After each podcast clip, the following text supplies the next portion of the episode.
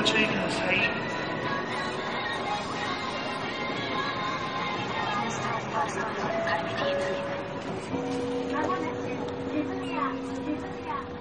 Buenos días, buenas tardes, buenas noches. Sean ustedes bienvenidos a Miyamoto Danmaku. Y hoy es un gran día. Es un gran día porque vamos a hablar de Guange y también vamos a hablar de robots. Dos temas que no están muy relacionados el uno con el otro, pero es que en Miyamoto Danmaku nos encontramos muy cómodos en el lado de el caos y la entropía. Así que que empiece la fiesta.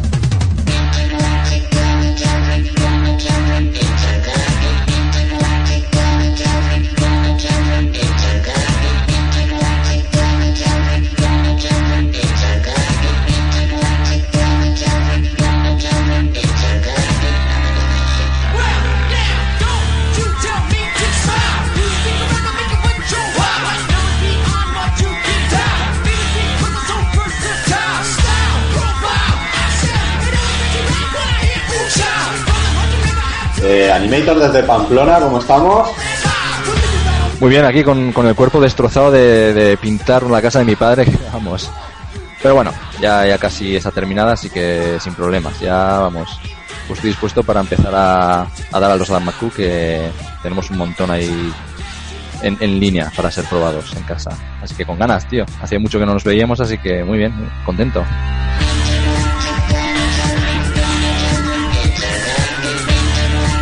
Chibimou desde la Torre de Odaiba, Tokio, ¿cómo estamos, chaval? Hola, buena. Minuto y resultado, ¿no? Perfecto. Estamos bien.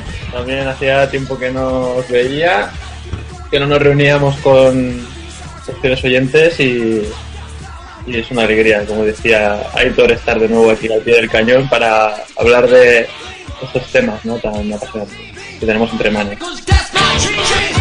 Y el que os habla, Lunchbox, exiliado en la cocina de su casa eh, y pidiendo disculpas por estos casi, do- casi dos meses que hemos estado ausentes, pero esto va a ser así, más vale tarde que nunca y lo que se suele decir. Vamos a hablar un poquito de los contenidos del programa, como hemos comentado. Tenemos Guange, tenemos juegos de robots y como VIP, ¿a quién tenemos? Chimou. Tenemos a un enorme personaje en cartera, desgracia fallecido, entonces mm, un poco homenaje póstumo queríamos hacerle a Kenji Eno, uno de los creativos japoneses pues eso, más particulares que ha dado la industria del videojuego en los últimos años. Entonces haré un repaso a su vida como buenamente pueda, dando los datos más interesantes ¿no? acerca de su carrera y su legado que no es poco. Así que ya saben, si les apetece el menú, quédense sentados y disfruten de lo que viene. I don't need any orphanage, need any human cage. You're nothing but a fat sausage working for a minimum My multitasking program allows me to get laid and surpass you in the same time. I can process a few million operations while you're still stuck in computing taxes, just like the masses.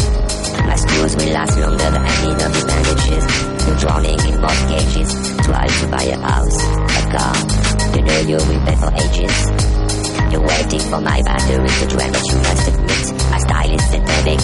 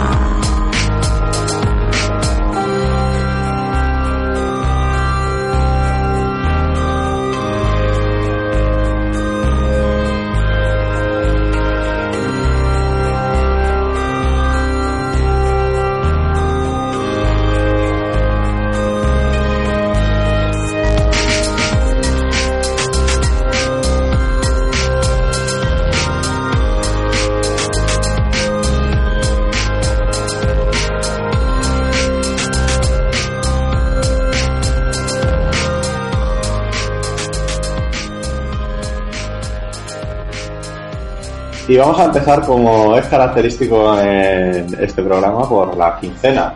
Cada vez tiene menos sentido llamarle quincena, pero vamos a seguir haciéndolo. Por si hay algo, alguien nuevo detrás de los auriculares, pues contar que simplemente vamos a recomendar un juego que hayamos jugado últimamente y, Uno sin más. Así que, Animator, empieza tu tío.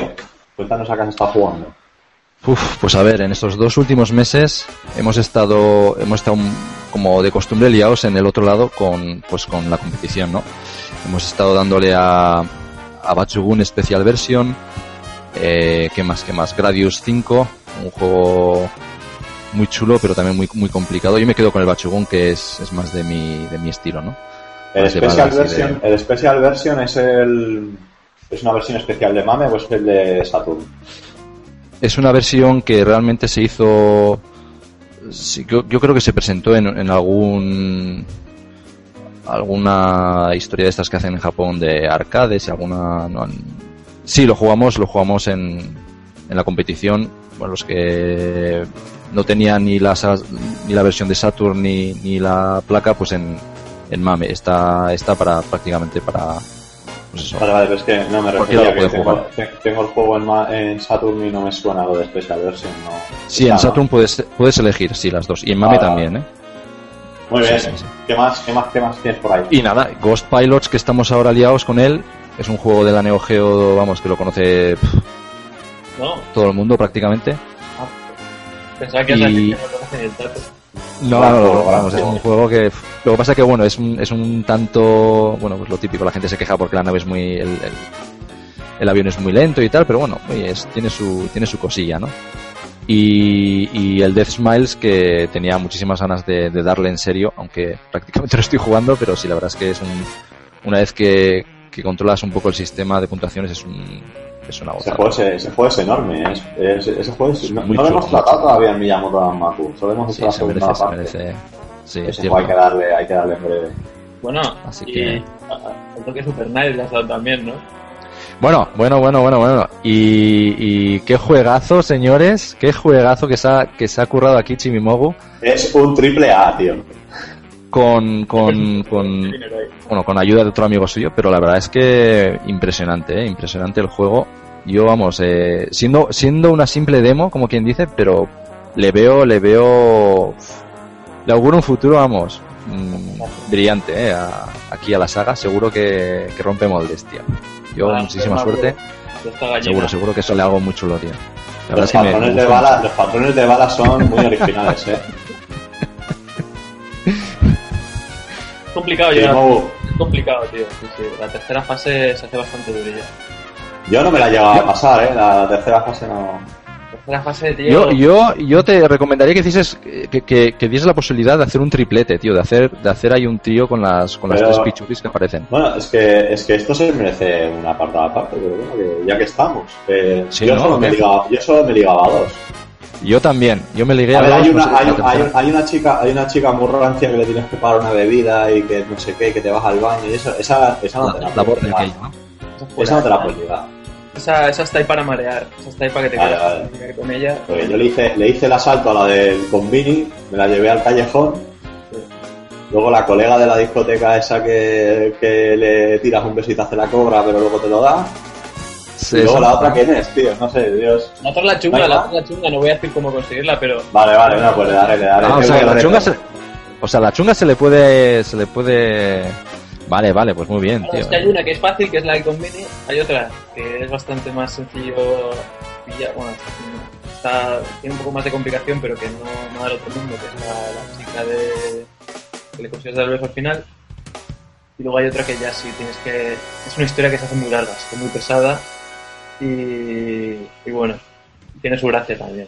Bueno, pues habrá que intentarlo, ¿eh? Ahora que ya nos has desvelado aquí un poco el tema. No so- ya no solo intentarlo, sino recomendarlo a todos los oyentes de, de, de Miyamoto Danmaku. Vayan ahora Sí, mismo a. ¿Está ya en Android? ¿Lo habéis conseguido sacar o estáis en ello? No, ah, quería avisar y de que merece la pena esperar un poquito más porque en una semana sale, aproximadamente, en una semana sale la versión en castellano ya finalmente Ajá. Muy con texto, o sea, con un montón de mejoras.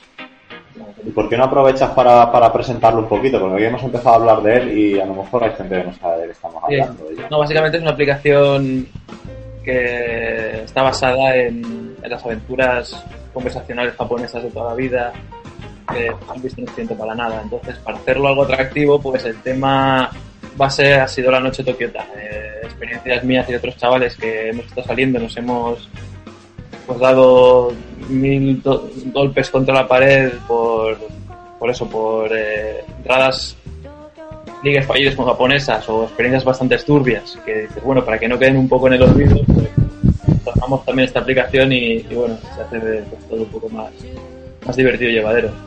Entonces, tiene también componentes de simulador de novia, como los Tokimeki Memorial, y básicamente eso mezcla esos dos conceptos presentados pues, pues como una novelilla así bastante ligera de leer, quien tenga pues esos 5 o 10 minutos en cualquier desplazamiento pues puede ir leyendo, grabando la partida y retomándola más tarde. Y nada, es básicamente el germen de una idea que puede dar bastante más de sí. Más adelante, ¿no? Si consigue un buen número de usuarios, se puede llegar a. se pueden llegar a hacer pues eso, más, más entregas o, o incluso yo que sé, eh, a- ambientado en distintas ciudades de Japón, con muchas más notas culturales y, y mucha más chicha, por así decirlo. Chibimobu, que, que te iba a comentar, pero, pero ese tipo de juegos, yo es que la verdad, mm, o sea, mm, me he metido muchas veces en tiendas de estas, ¿no? Que, que hay en Japón de, de ese tipo, porque hay, hay tiendas exclusivas de este tipo de juegos, ¿no? O sea, o, o incluso en franquicias de, de tiendas mm, hay plantas dedicadas solo a, a juegos de, de ligoteo y de, ¿no? Pero vamos, mm, a, a mí lo que mm, El 90% no sé, lo que- pornográfica. la, la duda que tengo es hasta, hasta, o sea, hasta qué punto se puede llegar en este tipo de juegos. ¿Son a los hay de todo tipo o son los que al final siempre eh, sa- sales ahí chingando con, con quien esté en el juego o cómo, cómo Ah, va? no. Eh, O sea, tradicionalmente para consolas o para porque aplicaciones. imagino eso es porque para consolas imagino que bajarán un poco el tono y para los juegos de Doujin PC o lo que sea no que Claro, claro. Serán Lo que más heavies, ¿no? Efectivamente, lo que vende en Japón es el modelo, pues este, más, con unos contenidos prácticamente pornográficos más adultos, que son los que copan las estanterías de las tiendas que comentas. Eh, los juegos que han salido para consolas, simuladores de novia y tal, no incluyen ese contenido, eh, hacen alguna referencia muy por encima, pero lo más que puedes llegar a ver es una ilustración con una tía pues no- y existen juegos con fotografías como habéis hecho vosotros en vez de con No, con modelos ilustraciones o reales, dibujos? La primera vez que se hace, la primera vez que se hace con modelos reales, ah que tenga constancia yo. Bueno, sí que es cierto que en el Xbox Arcade hay un juego, una especie de simulador de novia que sacó un americano, no recuerdo ni el nombre ahora, pero era una especie de trucos para ligar con una chica. Entonces te ponían una, una modelo de chica, tenías varias, eh, varios patrones de conversación y dependiendo cómo llevabas tú pues la charla con ella, la chica al final se quedaba contigo o no. Eh, esto va más allá y, y bueno, se ha tratado de hacer realista y una, uno de los objetivos del juego también es presentar la noche de Tokio a la gente que está interesada en venir a, a la capital y ver un poco qué, es lo que Claro. ¿no? qué tipo de locales hay, qué ambientes. Está todo presentado de una manera muy básica. La aplicación, no lo he dicho antes, pero es gratuita. Eh, entonces, esto es como la película de Vivancos, ¿no? Es que si gusta haremos la, la siguiente.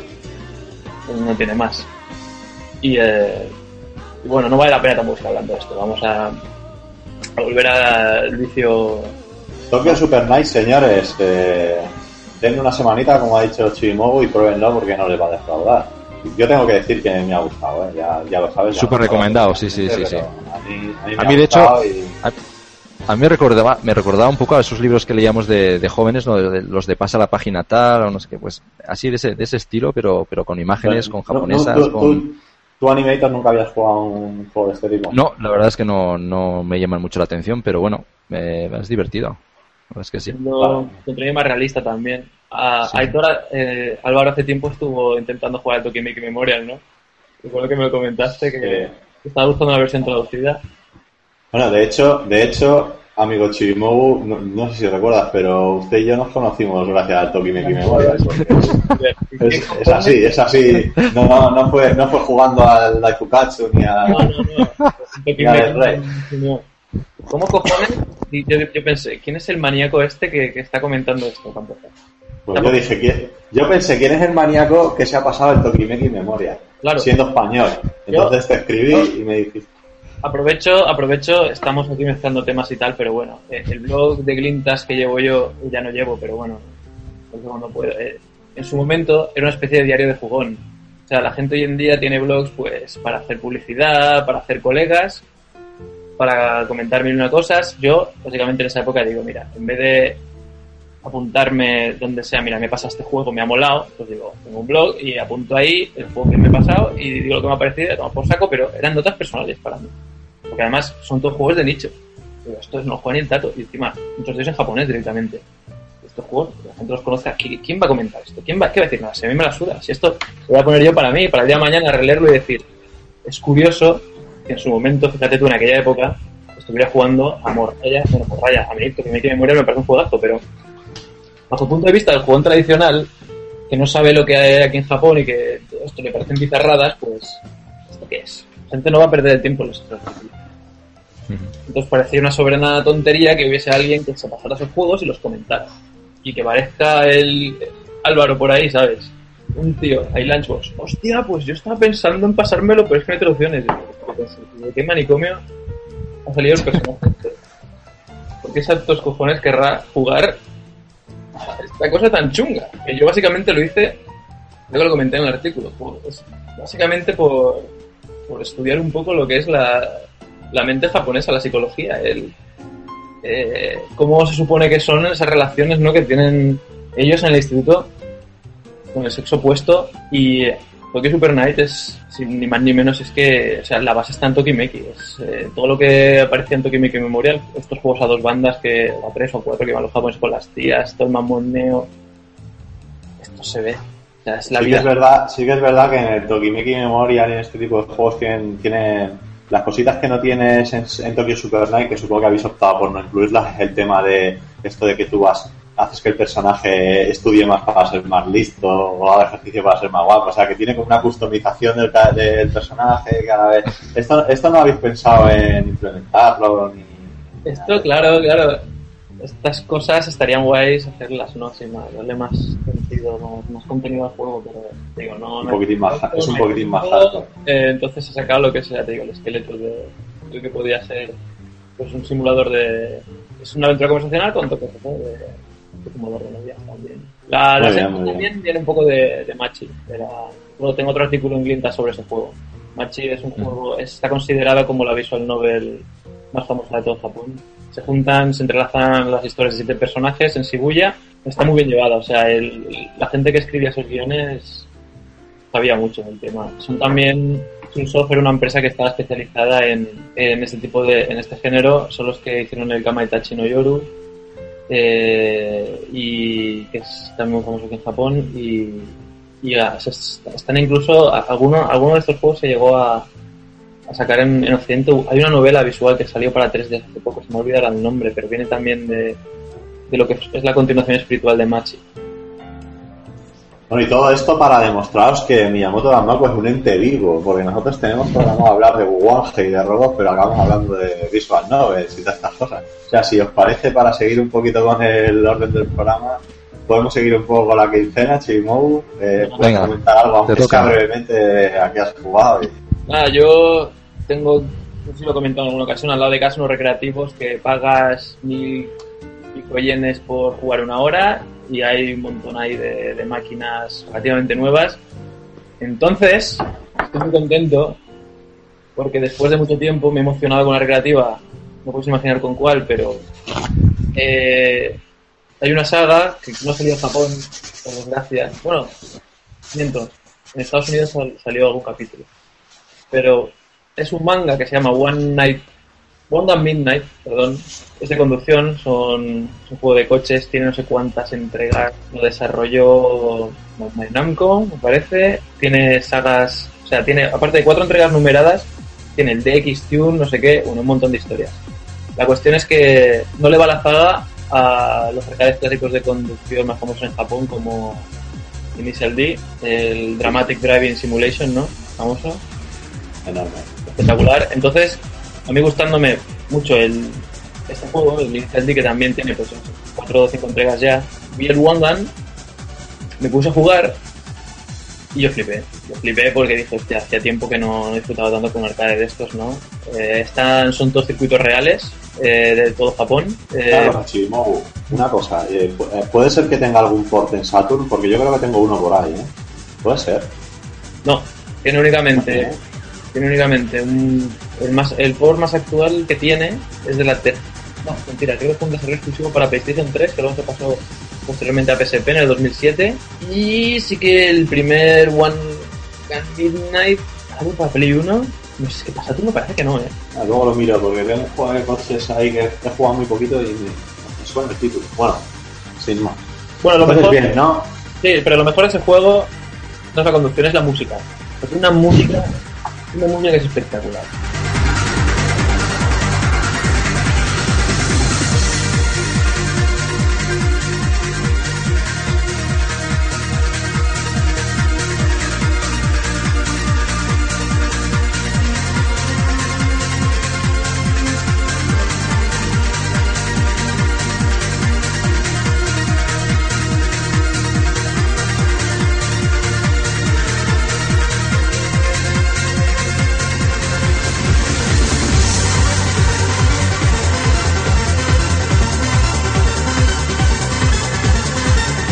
Todo temas discotequeros, mayormente trans, dance, y me empecé a bajar la banda sonora, pues estoy escuchando todos esos temas pues a diario básicamente, y digo, digo, esta música se sale, y leyendo, leyendo, pues acojonante, resulta que el DJ, llamémosle, bueno, el compositor, es el jodido Yuzo Koshiro, más o menos sonará, es el que uno de los mejores compositores de Japón, eh, está detrás de, de Streets of Rage, detrás de algunas conversiones no clásicas de juegos de, de Sega de los 16 los pasó a los 8 bits, tiene hizo ver pues temas de Sonic también, es el padre de la música de Is, una de mis favoritas, y el hijo puta ahora, míralo, o sea, Toca todos los palos el tío este, ¿eh? Toca todos los palos, pero es que no te lo pierdas porque estuve haciendo un poco de memoria y dije, yo una vez fue un concierto aquí en Japón también que pues, mezclaban pues varios compositores distintos géneros de música y subió al escenario un pavo que yo no sabía que era él en ese momento, pero el compositor de One Midnight.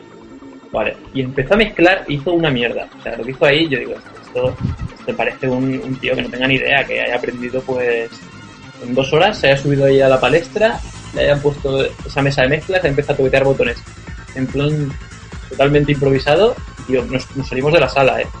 Nos salimos de la sala porque aquello era desastroso. Luego resulta que era este, es un, es un puto genio. Y ve las composiciones por separado son alucinantes. Pero ese día yo no sé qué le pasó, que subió ahí empezó a hacer pruebas, tío. Salimos con los, con los, los oídos de, eh, sangrando. Pero bueno, una cosa no quita la otra. Eh, yo puedo ser crítico de la gente, pero a, su vez eh, también me quito el sombrero ante unas composiciones como las que fue capaz de hacer. Y luego las, eh, la saga Wangan también tienen películas, entonces yo creo que es un, un rival muy digno de, de los Initial D y también muy veterano. Así que nada, esa es mi recomendación. Aparte estar jugando un poquito a, a la versión arcade del Metal Gear, esta que juegas con gafas en 3D. Pero, os digo una cosa, el tutorial para empezar a jugar ese juego dura como unos 10 minutos. Pues se me quitaron todas las ganas. Después de estar tragándome de explicaciones e historias, lo, único que quiero es, tío, esperar tres tiros, que tragarte todas las conversaciones. Bueno, la cuestión es que no se disfruta como los Tiger tradicionales. Eh, así que, como curiosidad, bueno, también saber que existe. Eh, yo recomiendo mil veces más el arcade de Silent Hill, también lo tenía en el sitio este. Bastante chulo de jugar. eh, y la recreativa en sí también es bastante curiosa. Se presentó en el, AO en el AU del 2007 y era un mueble enorme que por desgracia creo que no se ha llegado a exportar al occidente. Y bueno, básicamente es un juego de ¿no? Bastante larguete y eso es todo, sí. Únicamente he, estado podido, he podido jugar a, a esas máquinas recreativas, por temas de trabajo y tal, ¿no? Pues habrá que visitar ¿eh? el Game Center este la próxima vez que vayamos por allí. Nos llevas, tío. Sí, sí. Tiene, bu- tiene buena pinta. Te ahorras pasta. Pagar Y también ah, habías comentado, ten- tenía el Darius, ¿verdad? El Chronicles o alguno de estos. ¿verdad? Sí, Así, sí, bueno, al menos- la última versión a doble pantalla, se pueden jugar cuatro jugadores simultáneos y muy, muy chulo. Lo que pasa es que el problema de esa máquina es que los- las vidas son compartidas. Es decir, si tú juegas con un paquete y a él le chupan sus tres vidas y el tío no te ha matado ninguna, él te coge una vida. Y continúa. Ajá. Y, y bueno, ya te digo, ¿cuántos dos jugadores? Pues hay total de seis vidas que puede consumir un único, un único jugador. Es el único pero que hay. ¿no? Que merece la pena jugarlo, pues eso, gente que tenga idea. Darle todo el partido, ¿no? Y no desesperarse ni que haya tampoco luego malos rollos entre, entre quien lo vea el juego. Qué bien nos lo pasamos. joder. Que es una fiesta esto. Voy yo, voy yo con mi quincena, que bueno, en estos dos meses, a ver, importante así, para ir pasando. eh, me- me pasé el Shenmue 2 por fin. He ido tío. picoteando, he ido picoteando de la hora de allí y aquí y allá, y poco a poco pues me lo acabé. Tengo que decir que, bueno, no me voy a poner a hablar de Shenmue porque bien, Ah. pero es una. El final de Shenmue 2 es una putada muy grande, tío. Hombre, claro, si no, si no sabes que os si, si tú todavía tienes alguna esperanza de que va a haber un Shenmue 3, pues flipas con el final. Pero cuando ya eres consciente de que el Shenmue 3 ni existe, ni existirá, ojalá me equivoque, pues cuando ves ese final dices, la madre que me parió. Álvaro, ¿sabes, de quién es, ¿sabes de quién es la música de Senmu? También de este Pues no sé, no sé el colega este. colega este, el One Gun, tío. El Yuso Koshiro. Tú también la hizo, te O moló. sea, del mismo tío. Joder. Muy bien. Pues oye, la música del Shenmue poca broma, ¿eh? Y luego estuve, me pillé el, el Oboro Muramasa para Wii, que tenía ganas y tal, y bueno, al final me, me lo regaló Maribel y estuve dándole y lo dejé, lo dejé, no lo acabé. Eh, bueno, inicialmente pues te sorprende mucho el estilo gráfico y tal, pero el juego realmente es un poco repetitivo. Cansa, ¿no? Al final, sí, sí, sí, o sea, es que esto es machacar botones, no tiene, no tiene más. La historia es muy confusa, yo no sé qué tienen los japoneses con las historias así enrevesadas, confusas, que dices, ¿qué coño me estás contando? Suele pasar mucho. Y ya está, o sea, luego a lo que, a lo que haya podido estar jugando, pues ya, sí, tampoco la pena, pues un poco de matamacianos por aquí y por allá. Y ahora, pues Bueno, el- Seidao yo seguro que no, ahora está un poquillo, ¿no? Hombre, ahora, ahora, recientemente, pero es que esto es de, Ah. de esta misma semana, sí, lo estamos probando. Ya Vale. le dedicaremos un programa especial Sí, sí, sí. Creo que es demasiado importante como para mencionarlo aquí en dos frases. Vale. Así que vamos a dejar la quincena de lado ya y vamos a centrarnos en lo que, en lo que realmente importa, que es Wubange.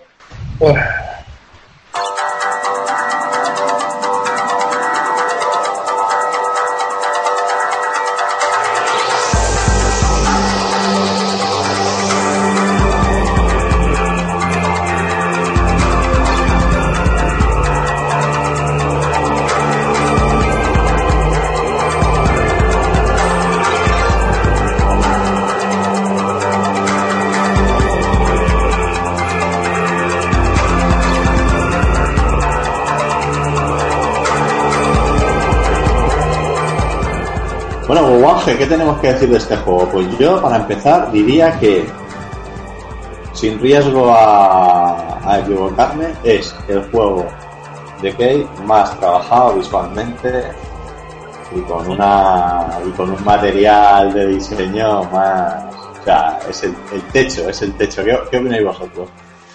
Yo creo que Sakai Katana, me mantengo. Si Mou se ríe bueno Yo, yo estoy con. Yo estoy con. Sí, con Chibimogu. La verdad es que Akai Katana. Uf. pero, Sí, pero es sí, que una ¿cómo decís a Kai Pero bueno, Katana? es que si, No, si pero a ver, a decís ver. otro- Kiwange es, es cierto, es cierto que tiene, un aire parió, como muy sucio, como muy. Muy como de. de película de terror, ¿no? Así Vamos a ver, a Kai Katana que aporta pues sí pues bueno, bueno. O sea son Pues un, pre- gustos un preciosismo, tío, que, que vamos, es, preciosismo te voy a dar yo preciosismo bueno a Sí, ver, hombre, es está, igual, está a muy, muy currado. Lo que pasa que, bueno, tiene los últimos juegos, pues es- tienen ese aire más renderizado, ¿no? Los, los antiguos, pues es, se ve que son más sprites trabajados y. Pero os habéis tienen- fijado, os habéis fijado en, los- en los- en las ilustraciones de Wubange, por Dios, todos los enemigos diferentes, una, una movida, una, una cantidad de enemigos, unos bosses, tío. Sí, los bosses son, son brutales, eso sí es El cierto. gato, es el gato de ese tío da un mal rollo. A mí El gato araña. Bueno, pues antes de empezar a, antes de empezar a desvariar, porque habíamos quedado que no lo íbamos a hacer, vamos a presentar Wubange. Supongo que tampoco necesita demasiada presentación. Juego de 1999 que vino justo después de Dangan Fiberan y justo antes de Project, ¿no? Ahora sí. Y bueno, eh, diseñado por el inigualable, o sea, por el mejor ilustrador que ha tenido la compañía y tendrá que el Junior Te equivocas, de nuevo te equivocas, es Multimario. bueno, me equivoco. Eh, fijaos que fijaos que Joker Jun en estos tiempos vino a hacer es- es Sprade un año antes, hizo Guange y después hizo Projea. O sea, el tío se pegó ahí una jugada. Menuda pechada, sí, sí. ¿Y qué tenemos? Pues tenemos el único juego del catálogo de Cave en el cual, pues en vez de llevar una nave o un personaje, un elemento volador, pues llevamos a un tipo o a un carácter que va caminando por el suelo. La juegos tipo Ikari Warrior y todo esto, aunque evidentemente se diferencia mucho de ellos. Pero es lo que más llama la atención del juego, ¿no? Eh, que, que no vas volando, Sí, con lo cual y esto, eso es, curiosamente, uno de los requisitos que puso Nowhere. Ve que Monster era un proyecto cancelado. Tenía la empresa que querían básicamente hacer un shooter, ¿no? Eh, estilo con una, uno- unos gráficos y una estética muy, muy japonesa. En un primer momento no gustó, pero luego recuperar el proyecto Inoue insistió en que valía la pena precisamente por eso eh, hacer un en vez de una nave pues un personaje que avanzara por la por la pantalla y los programadores se cagaron en, su familia porque No, pero bi- bienvenido el momento. Eh, Wuwange está basado en la época, bueno, como ya hemos comentado, en la época Muromachi, puede ser, se pronuncia así. Y bueno, pues tenemos una serie de personajes eh, que se enfrentan contra todo el imaginario de yokai, de espíritus y de clásico japonés. Verlo visualmente es un impacto, los gráficos están muy trabajados, los diseños, como ya hemos comentado, espectacular y el sistema de juego, bueno, pues es diferente a todo lo que tiene todo lo que tiene la compañía. Entonces, bueno, yo por lo que voy viendo, este juego pues cuenta con seguidores acérrimos, entre los cuales me incluyo yo, porque para mí es un juegazo redondo, o sea, no puedo decir es mejor que otros ni que otros, pues en sí mismo es un 10. Pero también hay gente que no le gusta, no sé, quizá por el hecho de eso, de que vas caminando, de que tienes que tener muy en cuenta la utilización del Shikigami. Pero bueno, quizás antes de pasarnos a, a meter en el sistema y en qué diferencia este juego, vamos a centrarnos un poquito en la historia, como es aquí, como hacemos aquí con frecuencia. Eh, Chibimugu seguro que nos puede explicar un poquito cuáles son las bases de, de este juego a nivel argumental. sí como al igual que la gente que me va conociendo ¿no? que sabe que yo básicamente lo que le doy más importancia casi todo es la base argumental sobre la que se mueve cualquier juego sea un Danmaku un Pachinko un RPG ¿no? que tiene más cita pero bueno el Wuwange ventaja es que es bastante la propuesta es muy simple y a su vez curiosa no porque la idea principal como comentabas tú Álvaro es pillar un poco el imaginario japonés tradicional de criaturas fantásticas y crear una leyenda muy simple como es la de personas digamos que están malditas hay una maldición que digamos eh, hacen que estén poseídas por un espíritu que les da poderes especiales. Esta cosa me empieza a sonar cada vez más, tío, a, a algo que hemos visto previamente en, en mil juegos, ¿no? Eh, Ahora me viene el Esgaluda a la mente. Aquí lo que hace de Shikigami en, es lo que podría estar haciendo también el, en Akai Katana, el, el- una especie de, de también en que se transforma el, el personaje principal. ¿no? Pero bueno, la leyenda de, de es, es esta, ¿no? Es, eh, era una época en la que había un montón ¿no? de, digamos, conflictos al ser la época Muromachi, ¿no? Hay, muchas zonas de Japón pues, inexploradas, hay muchas guerras, hay, hay mucho miedo, ¿no? Por parte de la población a, a explorar. Entonces, estas personas que tenían unos dones especiales, al, bueno, se desconfiaba un poco, pues, lo que era eh, defender a las aldeas, precisamente, ¿no? El problema era que la contraprestación por usar los servicios de estos Shikigami era sacrificarse. Eh, su propio cuerpo pues, iba regenerándose poco a poco y su vida, la vida de los protagonistas del juego, son tres, ¿no? Ya veremos de más adelante, o no. Yo creo que realmente merece la pena, ¿no? Eh, podemos comentar un poco por encima las características de cada uno de ellos, pero en el aspecto más jugable. El trasfondo, pues, no, no creo que la pena tocarlo, porque básicamente los tres es- son eh, víctimas de, de una maldición que quieren, pues, bueno, básicamente quieren deshacerse de ella. Y para hacerlo tienen que derrotar al dios de la montaña, el dios de las puertas del infierno, que es, entre algunos, conocido como Guance, entre otros, pues, no sé, no sé si tiene, un nombre oficial, ¿no? Eh, se escribe con el kanji de Inochi, significa vida en japonés, pero la manera por la que es conocido en los materiales no de referencia de Cave es totalmente diferente. Eh, Yo llama- siempre he oído que se, siempre he oído que se refieren a él como Wang Sama. Eh, El nombre es Mikoto en realidad, pero bueno, es al fin y al cabo, sí, puede, puede ser el monstruo. Ya te digo, no sé si es una manera, no sé si, si en la traducción del juego se le prefiere llamar así o en la versión japonesa si quiere. Eh, una cosa que merecería la pena indagar, yo no soy tan friki como para hacerlo, así que quien tenga tiempo y ganas, yo lo invito a que haga una comparativa entre ambas versiones, la japonesa y la occidental. Pero es Eh. que no hay, no hay versión occidental hasta donde yo sé. Bueno, la, la- la de 360. Sí, porque una de las una de las características una de las características de este juego es que está en perfecto japonés todo, incluso el sistema de puntuación, si no voy equivocado, es que ni siquiera vienen números, vienen vienen las cifras escritas en japonés. Que digo yo que, que, que en realidad el proyecto, eh, sí, la estética, todo, es es tan japonés que...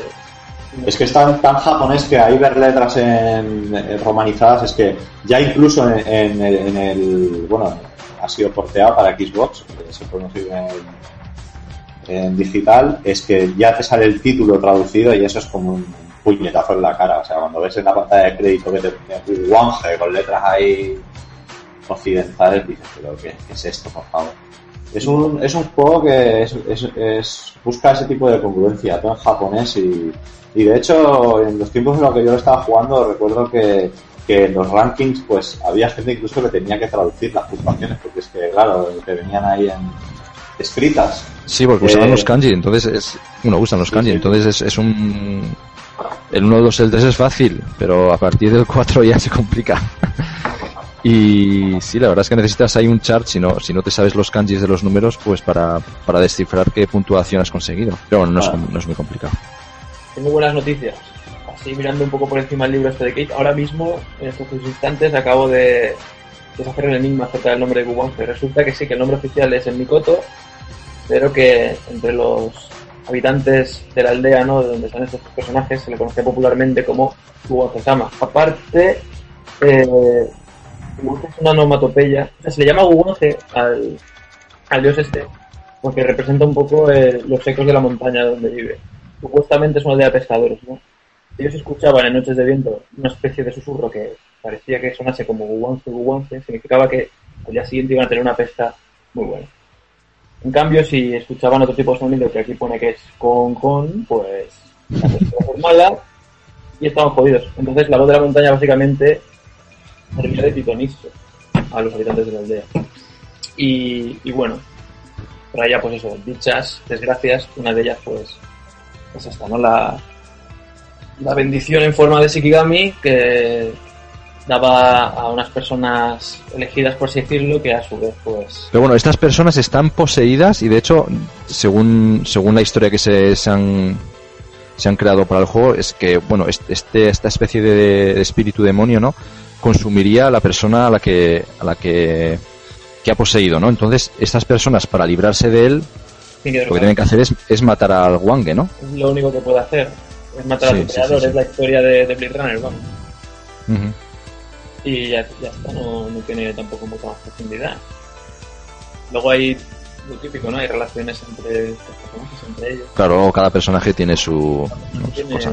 un trasfondo, pero no, no creo que merezca la pena un poco aburrir No sé. Bueno, dicen, por ejemplo, vea, yo, lo, yo lo digo rápidamente. El Sishin, por ejemplo, que es el primero, el que tiene una máscara de, de Tengu, ¿no? Dicen que, bueno, si, si él es capaz de matar al Wange, su. Yo creo que su hija pequeña o su hijo pequeño será de alguna manera liberado, ¿no? No sé si es que fue raptado por este tipo de demonios o no sé, alguna cosa así, ¿no? Y luego está eh, Hiraki Kosame, que es la, la chica, que, que usa una especie como de, no sé lo que es exactamente, es como un, como un arco, ¿no? Una cosa así. Sí, ella dispara con arco, sí. Grita, ¿no? Tiene ahí... Sí, algún, sí, eso es. Y después está el Kamono Gensuke este, que bueno, que también es un poco, tiene una especie de espada, ¿no? Una katana. Sí, tira, una, tira como una, especie de puñales, etcétera. Entonces, bueno, va- centrándonos un poquito en el juego para empezar ya a entrar, entrar en materia de verdad. Eh, Guaje lo que nos propone es un sistema de juego y una manera de presentarlo que no se volvió a repetir hasta Death Smiles, si no voy equivocado, que es el, el sistema de presentar eh, barras de vida para, los personajes, o sea que un toque directo no te mata, sino que te va quitando vida y, y puedes recuperar porciones de vida, etcétera. Y por otro lado, también lo que hace para, para jugar es eh, todo este, este tema de los Shikigami que hemos estado contando en la historia, pues es el, el personaje que tú, que tú invocas, digamos, durante el juego y que es parte, es parte fundamental de, O sea, pues, para jugar tienes que, tienes que jugar utilizándolo. Y bueno, tenemos una presentación en la cual eh, tenemos el disparo y al apretar el disparo eh, es cuando invocas al Shikigami. Y el problema es que cuando, cuando tú estás cuando tú estás utilizando al Shikigami este, pues eh, la manera de mover a nuestro personaje cambia mucho. Y es una de las cosas por las cuales este juego se hace complicado de jugar, complicado de entender y que a mucha gente no le gusta. Digamos que cuando tú tienes, cuando tú invocas al Shikigami y mueves el stick, lo que haces es mover al Shikigami por toda la pantalla, pero nuestro personaje solo se puede mover de derecha a izquierda, no puedes mover ni para arriba ni para abajo. Entonces, bueno, te tiene que gustar, te tiene que gustar este tipo de Porque de hecho simplificaron mucho, ¿no? Solo tiene, eh, Lunchbox, tú que has jugado bastante al juego, solo tiene dos botones, ¿verdad? Si tiene disparo bomba y luego, eh, luego tiene el de rapid fire, claro, tiene el disparo tiene que tres. Bueno, el de rapid y, y disparo bomba, sí. Ah, vale, entonces tiene tres botones. Porque de hecho es lo que dices tú, o sea, eh, cuando tú le das al botón, o sea, cuando le das repetidamente disparas, pero cuando la mantienes apretado es cuando realmente puedes mover al Shikigami y moverlo por todo el... Claro, lo que, lo que en cualquier otro pantalla. juego de Cave, cuando, cuando lo que en cualquier otro juego de Cave eh, lo que haría es hacer el disparo concentrado, el focus, que hace que tu personaje vaya más lento y tal, pues aquí lo que hace es invocar al Shikigami. Tú entonces, en ese momento con el stick lo que haces es controlar al Shikigami por toda la pantalla, o sea, todos los movimientos que hagan con el stick se transmiten al Shikigami y realmente nuestro personaje solo se puede mover de derecha a izquierda. Entonces, bueno, hay que acostumbrarse a eso. Entonces, ¿qué función tiene Shikigami? Shikigami tiene una función de ataque y una función de defensa. Cuando tú tocas con el Shikigami las balas enemigas, estas se ralentizan un poquito. Entonces, ahí está la parte defensiva. Lo puedes utilizar como escudo. Pero luego, a la vez, eh, una vez que las balas están ralentizadas, cuando matas a los enemigos, estas balas se transforman en oro. Es una manera de defenderse. Pero se transforman en monedas cuando tú destruyes a los enemigos, ¿no? Si no, Exacto, exacto, sería- sí, sí, sí. Vale, vale, vale, vale. O Perfecto. sea, tú, vale, tú vale. con el Shikigami tocas, eh, digamos que estás rodeado por un patrón de balas. Lo tocas con el Shikigami, matas al enemigo, esas, esas monedas, esos, esos proyectiles desaparecen, con lo cual ya no, no están y te dan. Sí. ¿Vale? Vale, Entonces, vale. eh, el sistema de puntuación es, es, se basa en cadenas, es como eh, Ujú. el juego basa en cadenas, digamos que tienes arriba en la pantalla un medidor de calavera, son unas calaveritas que te salen y a medida que vas matando enemigos se va llenando, cuando lo tienes lleno del todo, eh, parpadea y es cuando tú empiezas a, a conseguir más monedas, más monedas, y mano se multiplica, claro. Entonces, eh, realmente la base de la puntuación es mantener ese ese skull meter, digamos, el, medidor de calavera, este, no sé cómo, no sé cómo, cómo llamarlo, medidor de calavera, pues lleno todo el tiempo. Evidentemente el jugador, pues en plan pro lo que va a hacer es desde el principio levantarlo y tirarse todo el, toda la fase con el, con el marcador lleno. Porque ¿qué es lo que eh, hace que tú pierdas el- la cadena? Que, que no Pues- cojas Pues las monedas, que como, como por en el tiempo... Dodonpachi, como en un Dodonpachi, pues si pierdes una secuencia de disparos, o sea, si, si te tiras un tiempo sin matar enemigos, pues el marcador baja. Va bajando. ¿Sabes lo que te quiero decir, no? O sea, si, pues, como el- lo mismo que en el Dodonpachi. Es un ¿Y poquito hay maneras fácil. de... Hay, ¿Hay alguna técnica para mantener ese... ese esas calaveras que se mantengan más tiempo así o hay alguna No, historia no, no. matar enemigos. No sé si. No sé realmente. No he llegado hasta el punto de, de práctica de saber si los matas con No. el Shikigami baja más lento, pero. es que no sé si me, me suena de, de si mantienes ralentizadas los, lo- mantienes ralentizados los proyectiles de los enemigos en pantalla parece ser como que mm, no sé si ese ese contador ama- aguanta un poquito más tiempo no estoy seguro por eso te, te Pues preguntaba no sé, no sé, ya podría ser. Yo des- desconozco ese dato. ¿no? sí sí sí, sí. lo Bueno. desconozco. Y bueno, eh, tenemos tres personajes, algo como los habéis comentado antes, que tenemos el Shishine de Gensuke y la Kosagane esta. Usame. Pero rea- realmente es un juego en el cual los tres personajes no se diferencian mucho el uno del otro. O sea, no es como. Digamos que básicamente a nivel jugable son muy, muy parecidos. Puede haber una pequeña diferencia en la velocidad, una pequeña diferencia en la fuerza de destrucción del Shikigami, quizá. Sí que el primero, Shishin, el disparo cuando te mueves a los lados lo puedes ladear un poquito. Eh, hay otro personaje que creo que es eh, Gensuke que, que tiene un efecto de que los, los proyectiles pues, atraviesan más los, los obstáculos, pero son tres personajes que realmente jugar con uno con otro a mí personalmente no me aporta mucha Y diferencia. el manejo del Shikigami no hace farragoso porque el tema de la jugabilidad para mí es de los pocos puntos quizás en los que este juego no... Claro, es, es lo que hemos estado, es lo que hemos estado hablando, hablando antes. Es un juego que te, te tiene que atraer este tipo de, de propuestas. Se hace, evidentemente, eh, se hace un poquito confuso. Eh, ¿Tú crees? A mí, a mí me pareció bastante natural, o sea, mm, siendo uno de los juegos como que a mí me parecen como que más rompedores, ¿no? En ese aspecto, porque había existían juegos anteriores como el Outzone que eran pues con este con este estilo de juego, ¿no? Que, que de alguna manera el scrolling te, te, te obligaba a avanzar, pero en este en este caso Cave como de costumbre añade una historia que es el para- en mi caso el Shikigami, que es lo que rompe con, con todo lo que lo que ha habido hasta entonces, ¿no? Y, Sí. y, y lo hacen lo hace un juego súper original, vamos. Y para Claro. nada me parece co- complicado el, el, el hecho de que, bueno, sea, se hace como muy intuitivo, a, a mí me pareció, ¿eh? Cuando, cuando lo Es jugado. muy, es muy intuitivo, pero tú pon que, por ejemplo, eh, a ver, yo soy un gran defensor de este juego, eh, este juego me encanta, para mí es, es una joya. El- eh, a lo que me refiero es que tú cuando estás utilizando el Shikigami, ahora tú pon que estás luchando contra un boss. Y si tú tienes Mm. unos patrones de balas, pues, pues bueno, densos, jodidos, y tú estás con el Shikigami fuera, dándole caña al Sí, boss, sí. entonces, el esquivar los patrones de balas, o sea, el esquivar las balas a la vez que estás manejando el Shikigami es se hace un poco complicado. te Se, hace complicado, eso sí es verdad. claro, sí, tú, sí, sí. Cuando mueves, tú cuando mueves el stick para, para esquivar las balas, lo que estás moviendo realmente es el Shikigami. Tú te mueves Ujú. muy poquito y solo te mueves a izquierda o a derecha, no puedes ni subir ni bajar. Pero Claro. bueno, hay que acostumbrarse. Pero la es- en la versión de 360 no era posible a lo mejor mover con un stick al personaje y con el segundo. Esa era la versión arrange, sí, cierto, cierto, eh, Chimimogu. Sí. En la versión arrange te permiten usar los dos sticks para, para uno, bueno, usar uno para controlar el Shikigami, yo creo, ¿no? Y el otro para pues, mover al personaje.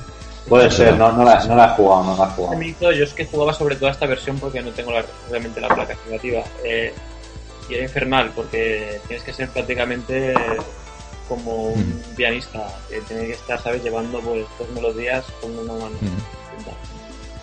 A ver, para nada, para nada está roto el sistema, ¿eh? O sea, el sistema funciona muy, muy bien. Lo que pasa que hay que acostumbrarse a él. Tú estás acostumbrado a jugar a roto. Pero a la mínima que, ¿sabes? No tengas un poco de agilidad mental y controles del mismo modo ambos hemisferios del cerebro.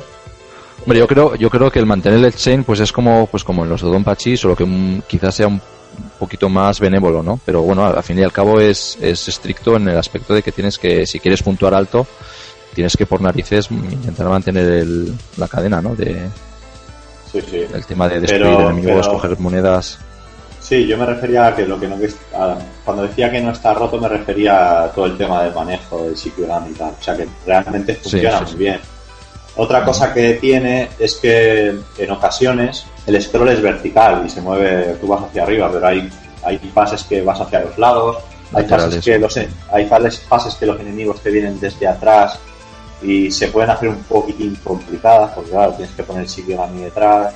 Es un juego que no es... eh, dentro de lo que es el catálogo de Cave, eh, para mí, bueno, yo creo que es así, es el más... Es el más diferente, digámoslo así, ya no solo por el hecho de que vayas andando, sino por la manera de, que te aparecen los personajes, etcétera. Pero tiene momentos de una belleza sublime y el juego funciona muy bien cuando estás acostumbrado a jugarlo y luego de repente te plantas delante de unos sprites que realmente se te cae el culo al suelo. Entre la comunidad es muy querido el juego y muestra de ello es cuando hicieron la encuesta esta, ¿no? Para ver qué juego el público quería haber porteado a 360. Quedó como número uno, pero con una diferencia abismal con respecto al segundo incluso, ¿no? Entonces, bueno, que... Y de hecho yo creo en, en, en los arcades aún se sigue viendo, ¿no? Yo, vamos, me acuerdo de ver a gente jugar al, al Wange, vamos. Es el Sí, de los juegos que- de- Dentro de que incluso la- de los propios programadores, la de la empresa, no tengo lista así como uno de los favoritos que tiene. No sé si puedo Y es curioso porque una vez que un juego se, se- en un juego se consigue el counter stop este, pues la verdad es que muchos, sobre todo los, los jugadores, los scores, vamos, eh, salen espa- espantados ¿no? del juego y ya no lo vuelven a tocar, pero la verdad es que yo veía bastante, bastante gente animada a seguir jugando al juego. Sí, porque sí que es cierto que para hacer el counter stop en G, quiero decir, ahí hay que echarle un par de huevos. ¿eh? Tela marinera, sí, sí, sí. Yo creo que sí, o sea, no es un juego que para hacer el counter. Y bueno, eh, seis fases, todas diferentes, como ha contado Chimo en la historia, pues tienes que bajar hasta los infiernos. Yo no me- es un juego que no me lo he acabado, he llegado a la última fase y, y- y es que el, el boss final es también jodido, es muy jodido, tiene las tres partes y es jodido, pero sí que he oído decir a gente que, que es relativamente sencillo. Vamos a poner el relativo delante porque ningún juego de Cable es sencillo, pero este, Bueno, no sé, hay gente que, que le resulta sencillo, igual por el tema de que tienes la barra de vida, etcétera. A mí me resulta, la última fase me resulta muy complicada. Es que depende, Pero- porque gente que le ha echado mucho pique y muchas horas, es como si el Daigo Mejara te dice, no, es relativamente sencillo hacer un combo de 30 movimientos, o si una final de Lego. Pero Ya, pero bueno, yo supongo que están hablando al público medio se puede considerar un juego difícil, fácil, No, pero bueno, sí que se puede decir, sí que se puede decir si es fácil o difícil, eh, contextualizándolo con los demás, quiero decir, con los demás juegos de la compañía. Yo en este sentido no me lo he acabado nunca y bueno, es algo que me gustaría hacer desde luego, porque, porque el juego merece mucho la pena. Es que para mí personalmente es un pasearme por Guanje de disfrutar de, de todo. El nivel visual, la música es, es espectacular. Y sí que es un juego un poquitín compaginable quizá con los demás por eso, porque es una propuesta muy diferente, no es una propuesta parecida a ningún otro. O sea, está muy bien. ¿Qué experiencias tenéis vosotros con él, macho? Estoy ahí trabajando yo solo. Yo lo que he comentado me parece un juego pues que entra mucho por los ojos, eh, la ambientación japonesa es magnífica, eh, las melodías también con instrumentos tradicionales como kotos y, eso le dan pues, un nivel más alto. Y jugablemente pues lo que comentaba, me parecía un poco caótico, desesperante por momentos, el hecho de que haya muchos obstáculos por medio que no te permiten avanzar fluidamente, eso hace que añadirle pues más complicaciones. Em, el tema de, de Shikigami, a mí no es uno de los sistemas que más me acaban de gustar, básicamente por pues ocupa mucho si, pantalla si- y si tú lo, si tú lo jugaste con el doble stick, es, es que eso es normal. O sea, es que yo no sé, con el, yo no lo he probado ese sistema que tú dices. De, no, no tiene otra manera de probarlo, pero bueno, que sí que es un juego que realmente me, dentro del catálogo de Cave era de los que más me llama la atención y me vine mucho con el juego por todas partes. Lo que pasa es que no, no, no motiva, no motiva por, el, por eso. Me pareció, básicamente es una dificultad que ya no está, no, Pero bueno, a lo que me refiero, a lo que me refiero es que en el, en el port de 360 también puedes jugar al modo arcade. Es decir, o sea, que puedes jugar al modo arcade, no, no sé. Yo es que como siempre juego al modo arcade ya es que ni sé qué modos tiene más. Porque también venía, también venía el Blue Label, ¿no? El, Viene el Blue Label que también, bueno, fue un- una versión que se curaron para el, no sé si era el 2007, en algún Machuri o alguna cosa de estas. Hicieron pocas placas. Pero bueno, se, se, se extrajo la ROM hace tiempo, se puede jugar en, también en MAME y está también en el port de la 360, que es el mismo juego que, que el arcade, pero si cabe un poquito más complicado. Es no más de difícil. mejores ports que ha producido Saga o no es el responsable en esta ocasión de... hombre, el, el- el port. Pues el tuvieron, port- tuvieron algún problemilla, ¿no? Con el, bueno, comenta Lunchbox, porque No, yo, o sea, sinceramente, las diferencias que haya, que pueda haber entre la placa arcade y el, y el port a nivel jugable, yo desde mi nivel de usuario que ha jugado a la recreativa un par de veces y al port ha jugado, pues yo creo que está bien. Ahora, el sistema de Sí, en esas- en es- esos aspectos-. Sí, en ese aspecto siempre suelen acertar. Pero bueno, en el tema Claro, de pues lo típico. Pero el tema de menús pues, eh, es una cagada suprema. Y ya cuando, ya desde que ves el logo en, en romanizado, es que dices, qué mierda es esta. Pero luego aparte tienes que jugar sí o sí en una televisión 4.3, tienes que jugar con el marquito de los cojones. claro, Eh, pues cosas. tuvieron que sacar un parche, ¿no? Para, para el tema ese también, pues para que soportara. Hace, hace poco, hace poco, puse la, la, la, la Xbox, que siempre la tengo conectada a, a las teles de tubo. Hace poco la puse en el comedor, porque vino un colega y vamos a jugar a un juego de de ahora. La en y como tengo en memoria el Wuwange, lo puse a ver cómo se veía en la, la televisión esta de, de LED y se ve un cagar que flipa. O sea, eso es un horror.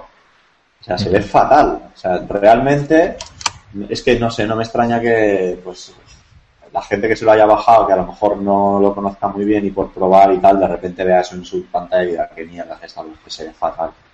Para una tele de tubo se ve de escándalo, ¿eh? Una tele de tubo Pues se ve... entonces, ni una cosa no, no ha contentado ni a los que estaban esperando ver, pues una versión más que la.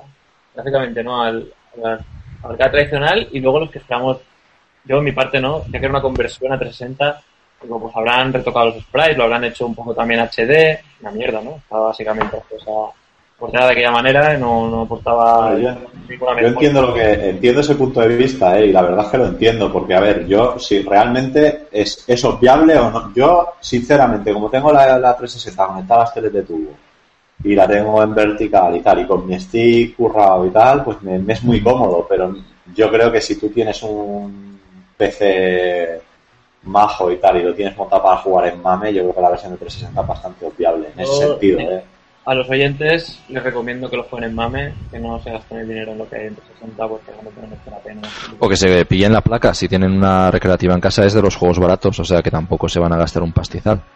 Sí, bueno, es de los juegos baratos, pero ahora, ahora ya por medio curiosidad, porque son cosas que me suenan, pero ya te digo, hace tiempo estoy un poco desconectado del mundillo.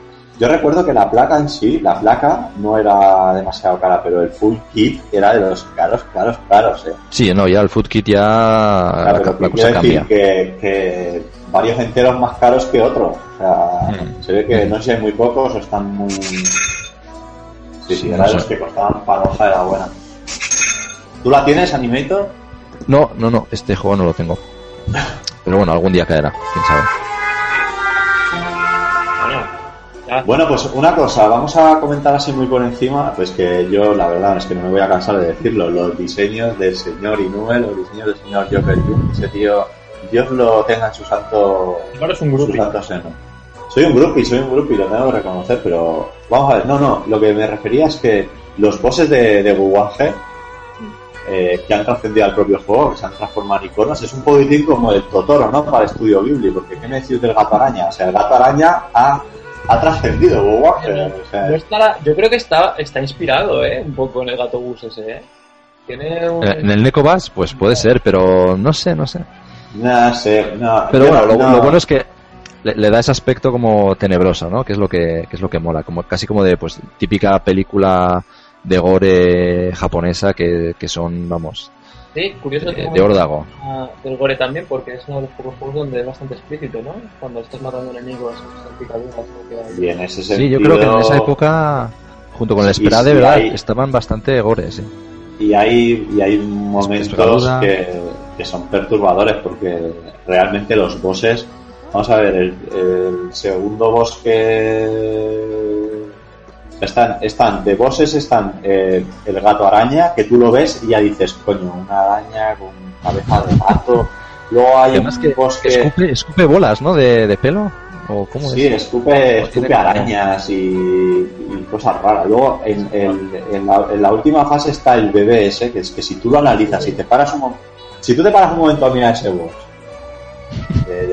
pausas el juego o lo que sea y te quedas a mirarlo, es, es tétrico de cojones. O sea, es, es un bebé gigantesco que, que te tira flemas de plasma, no sé. Es, es muy tétrico el juego, se basa bastante en el tema de Sí. los demonios y, y bueno, para que no se me vaya las manos, que he sacado todo este tema para recomendaros, eh, para que no lo conozca, el, el- el Joker Juni, ¿no? El, el- el ilustrador del juego es mangaka también, ha sacado un par de mangas. Y en concreto hay uno que se llama Otogi Matsuri, que está muy, muy conectado con el juego este de Wuwange. De hecho, hay escenas del manga y viñetas que directamente parecen sacadas del propio Wuwange. Sale también el gato araña en ese manga y salen un par de, de enemigos más. Entonces, bueno, eh, recomendarlo. Ha salido en Estados Unidos, o sea que el que quiera los tomos los puede conseguir en inglés y si no, pues ya sabéis, descarga seguro que está fan traducido o cosas así, recomendarlo. Recomendar el manga. Eh, no sé si lo has comentado antes, pero eh, Inoue es responsable de el, diseño de los enemigos. El diseñador principal de es él, es el Wakabayashi Akira, ¿no? Se llama. Eso es. Bueno, sí, pero vamos a debatir lo de principal o no principal. Al final no me va a quedar claro. Yo creo que el principal es Inoue y el otro lo único que Bueno, ha hecho Inu- es... Claro, Inoue a ser el director, darle bombo y le quieras dar protagonismo, pero el que ha hecho el trabajo más bestia es el Wakabayashi.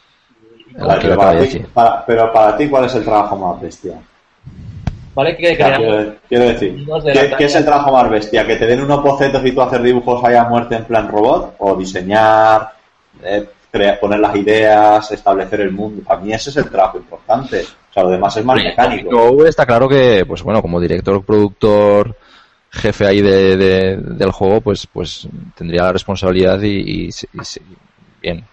Pero bueno, aquí el, el, el señor Kawabayashi, ¿no? Eh, Wakabayashi, Vamos. sí. Eh, No, pero vamos a ver, que no lo digo, que no lo digo, que no lo digo por ponerme en plan groupie, que lo digo por, por, por aclararme también un poco las ideas. O sea, Y el concepto original y todo esto, la idea del mundo y, y la historia base, yo creo que es de, de Inoue, eso es- eh, está recogido en el libro este que está comentando, pero también crear eh, los personajes principales y un y todos esos enemigos, eh, porque claro, eh, Inoue sí, es cierto.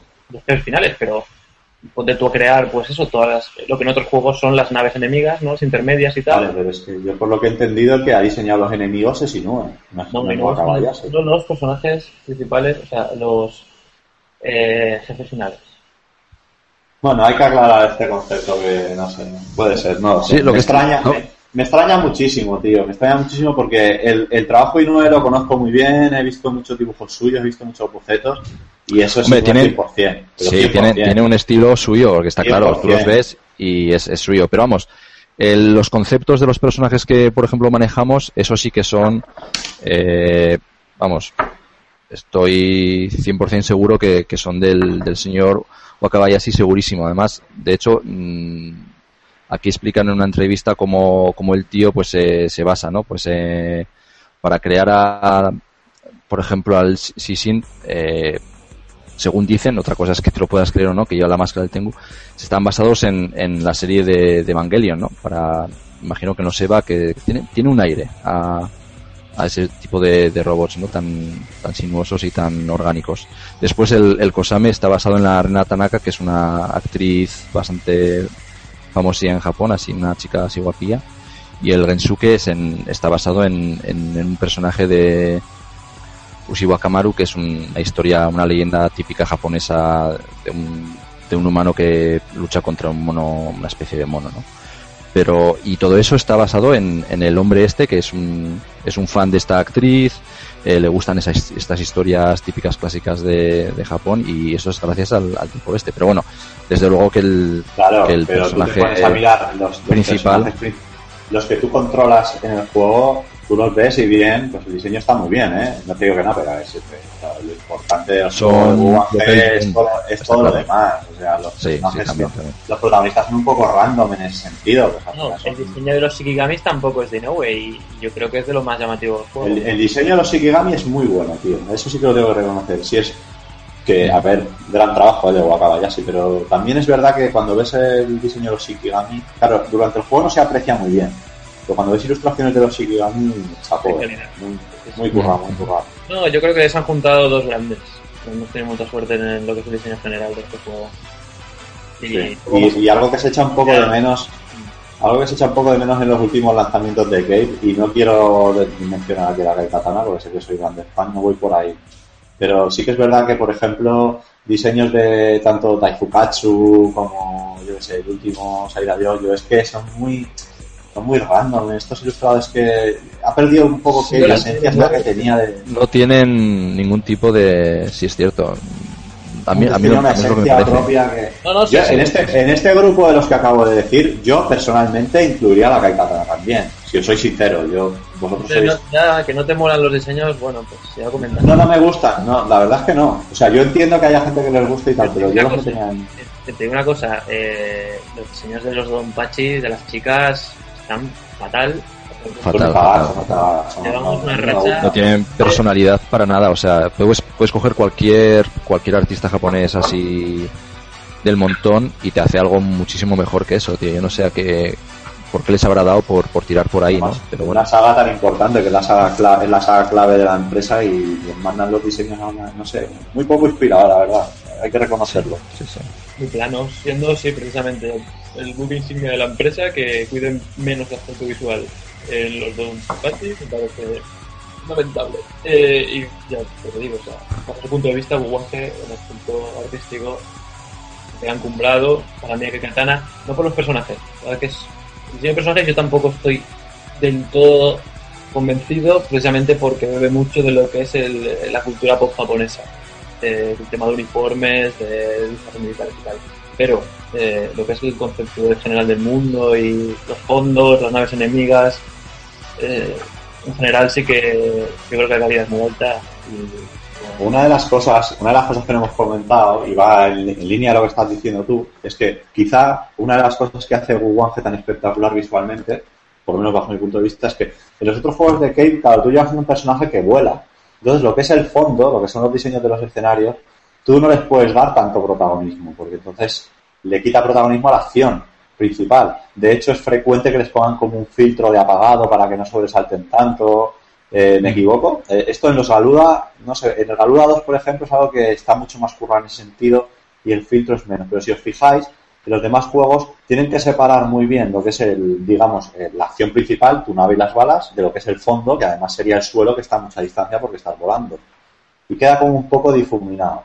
En el Guwange, el escenario tú lo estás pisando, tú estás encima de él, está en, en- en los mismos tonos, las mismas texturas que toda la acción principal. Y esto hace que esté mucho más detallado, que lo hayan tenido que hacer mucho más, porque claro, estás interactuando con él.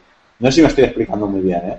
Mm. sí, sí. pero estás, estás interactuando con él todo el tiempo. Entonces, yo creo que en este sentido se le han tenido que currar más. Cada puente que hacen tiene que tener todos los detalles, cada casa tiene que tener todos los detalles, cada enemigo.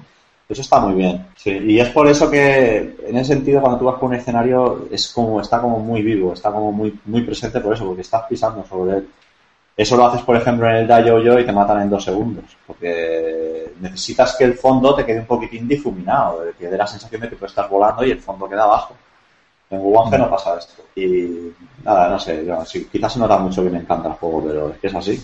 Pues nada, yo creo que, yo para terminar decir que, vamos, que acertaron plenamente. Yo creo que vinieron de, del, pues eso, de hacer el Sprad en el 98, después hicieron también en el 98 el, el, el Dangun Feveron y, y fue un cambio tan radical, ¿no? Tanto en, en, en lo que es el estilo de juego como, como la presentación gráfica, o sea, yo creo que acertaron de pleno y, y, y creo que la gente re- eh, reaccionó de manera positiva, ¿no? Al juego.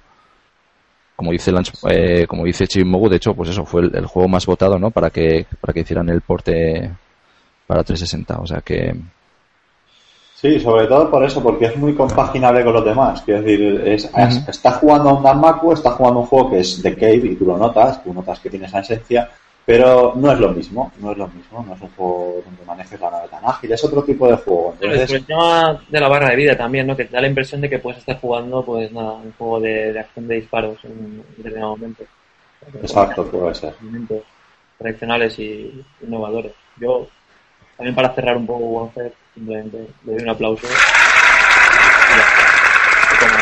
Es de los mejores juegos que tiene que Es un 10. Bueno, sí. pero- pero no, no decimos lo mismo de cada juego. Esto ya esto se está repitiendo mucho. ¿eh? No, creo que del Death Smile 2 dijimos que estaba muy bien, pero que no era un 10. En Muchi Muchi, en Parece- Muchi dijimos que bueno, que jugablemente No, no, no, no, no. no Eh, cuidado con el Muchi eh. Muchi Muchi, eh. Cuidado con el Muchi Muchi. El, el Muchi Muchi es una sobrada de juego. Eh, Mira, cuidado. si te soy de los juegos que hemos comentado aquí, de los juegos que hemos comentado en este programa, eh, creo que son todos una maravilla. Quizás el más flojillo es el Death Smile 2 y la Kai Katana, los demás que hemos comentado son. ¿Tú crees? ¿Tú crees? No sé, no sé. Hombre, pero Smiles, es que pues, esto- esto- como esto por gráficamente sí, pero, pero es un juegazo, tío. Dead Smiles 2 es un juegazo también. Es, es, es un juego, es, es muy bueno. Y el Kai Katana Sí, también es muy bueno, pero es que comparado Sí. con todo lo demás que hemos comentado. En fin, para gustos colores y por eso tenemos un amplio catálogo de juegos. Y espérate que acabemos los de Cave y empecemos con, con los de Toplan o los de... Con los de Taito. Esto, va- esto, esto va a ser la fiesta. Pero Space Invaders. Ya te digo. Hay que hacer un programa de Space Invaders en algún momento también, tío. Hablando ahí Sí, de sí. sus 100.000 versiones, Vaya, vaya. No acabamos nunca, ¿eh? te mueres. Con los Space Invaders. Pasamos a juegos de robots entonces. Vamos comentando un poco cuál es nuestro favorito de cada género. Que tenga pues vamos, pues ce- cerremos, cerremos Guange diciendo que aquel que no lo haya probado que lo pruebe y el que lo haya probado que lo disfrute y el que se lo acabe que es una máquina y, y que felicidades de mi parte, ¿eh? Felicidades al que se lo acabe. Bravo, bravo, sí. Supongo que habrá varios porque, eh, por cierto, en el, en el foro este que te has montado, eh, en el cual tanto Chico como yo somos moderadores, eh, ahí tengo entendido que hay gente que es machacona, machacona, ¿eh? O sea, que seguro que, hay, seguro que hay un par por ahí que... que Ahí está Mr. Kewin, que vamos. Y yo creo que yo creo también son. Sí, tenemos aquí en. Tenemos jugadores patrios que machacan mucho este juego. La verdad es que son muy, muy. Muy buenos, auténticos Eh, escuadros. pues mi- mis felicitaciones. Y sin más, hasta luego Guanje, estará siempre en nuestro corazón y besitos.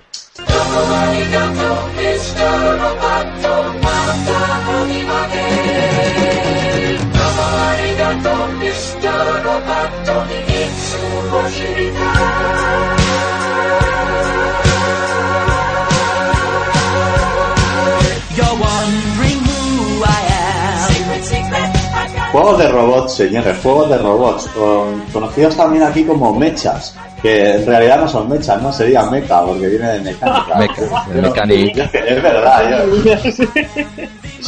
¿Por qué tengo que decir estas tonterías? ¿Por qué tengo que decir? Bueno, empecemos. Queríamos... Bueno, aquí el único que tiene un poco de melena es, es, es Chibimogu. Nosotros dos estamos un poco más, más cortos de mechas, la verdad es que sí. Una rata. No, pero es, pero es verdad, aquí todo el mundo llama mechas, mechas, mechas. Con mecas, señor. Son mechas, mechas, van a ser street mecha. De mecánica. Eh, yo realmente, Mechanic Design. yo soy, a mí el tema de los robots me ha gustado siempre, soy un A mí gran también me seguidor puede. de, soy un gran seguidor de Gundam y a mí me pones un poco delante y te lo chuscas como si, bueno, un perro, ¿no? Bueno, lo intenté, lo intenté con el Gundam de tamaño real, de, refre- de refregarme un poquito aquel que tenían en... te refregaste. Lo tenías, ¿no? lo tenías al lado de casa, ¿no? Aún tiene la mancha en la pierna. ¿sí? Sí, estuve ahí refregándome un poquito. Sí. Eh, bueno, pues nada, vamos a comentar un par de juegos de robots. Que seguramente pues se queden, bueno, se queden no, se van a quedar 10.000 en el tintero y habrá muchos que Vaya. pero ¿cómo puede ser que no hayan comentado este? ¿Cómo?". Nosotros vamos a comentar los que queramos, los que tengamos en mente y se se acabó. Porque hay millones y muchos buenos. Entonces, vamos a empezar por Animator, y así descanso un poco. Animator, cuéntanos algún jueguito de robots. Pues os cuento, eh, como has dicho tú, vamos, ahí, ahí para, to- para tomar, son, vamos, una cantidad eh, insana de, juegos que, que tienen a los, a los robots como personajes principales, ¿no? A los que manejamos. Pero por alguna razón, quizás por la nostalgia, por, por, por no sé, por, también por lo bonito que es el juego, ¿no? Yo, yo he, sin más, he cogido a dos, ¿no? Eh, he seleccionado al, al Sidearms, que me parece un juegazo de Capcom del 86.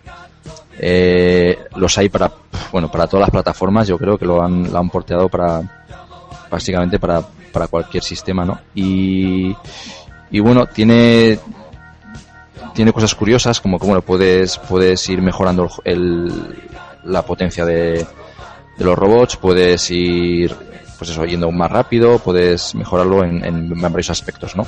Eh, lo curioso es que puedes jugar a dos jugadores y se pueden fusionar los dos personajes. eh, no sé, es, es difícil, ¿eh? es de estos juegos que, está, está claro que el diseño, aunque el diseño de prácticamente todos los juegos es para sacar pasta a los jugadores, pero en este, hostia, la verdad es que se lo se lo curaron a muerte para que murieses para cada dos por tres es, es complicadete. Y tiene, pues bueno, tiene zonas en las que hay secretos para, pues lo típico de disparar al, parece como una especie de Monte Fuji, ¿no? En el que aparece una vaquita, eh, no sé, tiene, tiene cosas muy chulas, ¿no? El juego. Y es, y es precioso de ver porque son unos gráficos muy, muy bonitos, ¿no? Puedes disparar izquierda a derecha, es horizontal. Eh, Tiene y- versiones para aburrir, ¿no? Este juego, ¿o no? Sí, sí, sí, lo han sacado para, para prácticamente, vamos, todas las plataformas. Es un, es un juego bastante famosete. Yo creo que, lo conoce, yo lo creo que lo conoce todo el mundo, sí. Y nada, recomendarlo porque es un, bueno, para lo que, para los que ya habéis jugado, que son, seguramente seis todos, pues bueno, eh, enchufar mame un poquito y echaros unas partidas para rememorar viejos tiempos porque es un... es Yo un apenas lo, he, apenas lo he tocado ese juego, ¿eh? O sea que voy a, Ah, sí, voy a ¿eh? hacer eco de tu, me voy a hacer eco de tu recomendación. O sea, pues recomendado porque es realmente chulo. Y como segundo, pues Mazinger Z, pues por, por lo mismo, ¿no? Porque yo creo que prácticamente todos los que somos de, de mi quinta, pues nos chupamos la, la serie de televisión de pequeños. eh, el juego es relativamente nuevo, entre comillas, es del 94, o sea que tampoco es de... Es extraño, Pero pero hay vamos, a, un... vamos, a, vamos a aclarar un poco. De- de- ¿Estás hablando de, de, de- del Matamarcianos de recreativa? De Van Presto, sí, sí. No, no, de Estás hablando de la recreativa. Claro, claro. ¿Eh? Y, y, y de hecho este juego no, no tiene ports, es justo al contrario que el Sidearms. Yo creo que este mm, me suena que no, que no existen ports para ninguna, ninguna consola. Y bueno, pues decir que es vertical, tienes, tienes para elegir a tres personajes que son el, pues el Mazinger Z original, después está el Great Mazinger y el Grendiz- Gre- Grendizer, que son pues eso, una especie de secuelas, ¿no? de Mazinger Z. Es una gozada eh, en cuanto a audio, los gráficos son un poquito más justos. Para lo que habían ya en la época, pues se quedan un pelín así. Pero bueno, el juego también es complicado, muy, muy, muy difícil. Creo que no estoy seguro si tiene 10 fases en total. Y tiene robots para, para aburrirte. O sea, eh, desde los Final Boss, Middle Boss. Bueno, os, os, os hará recordar también, pues eso, Sí, eh, está, muy, viejos está muy tiempos, bien ¿no? Representado. ¿eh? El universo Mazinger Z en ese juego está muy bien, ¿eh? Te salen todos los juegos de la serie. Salen, un montón de cameos.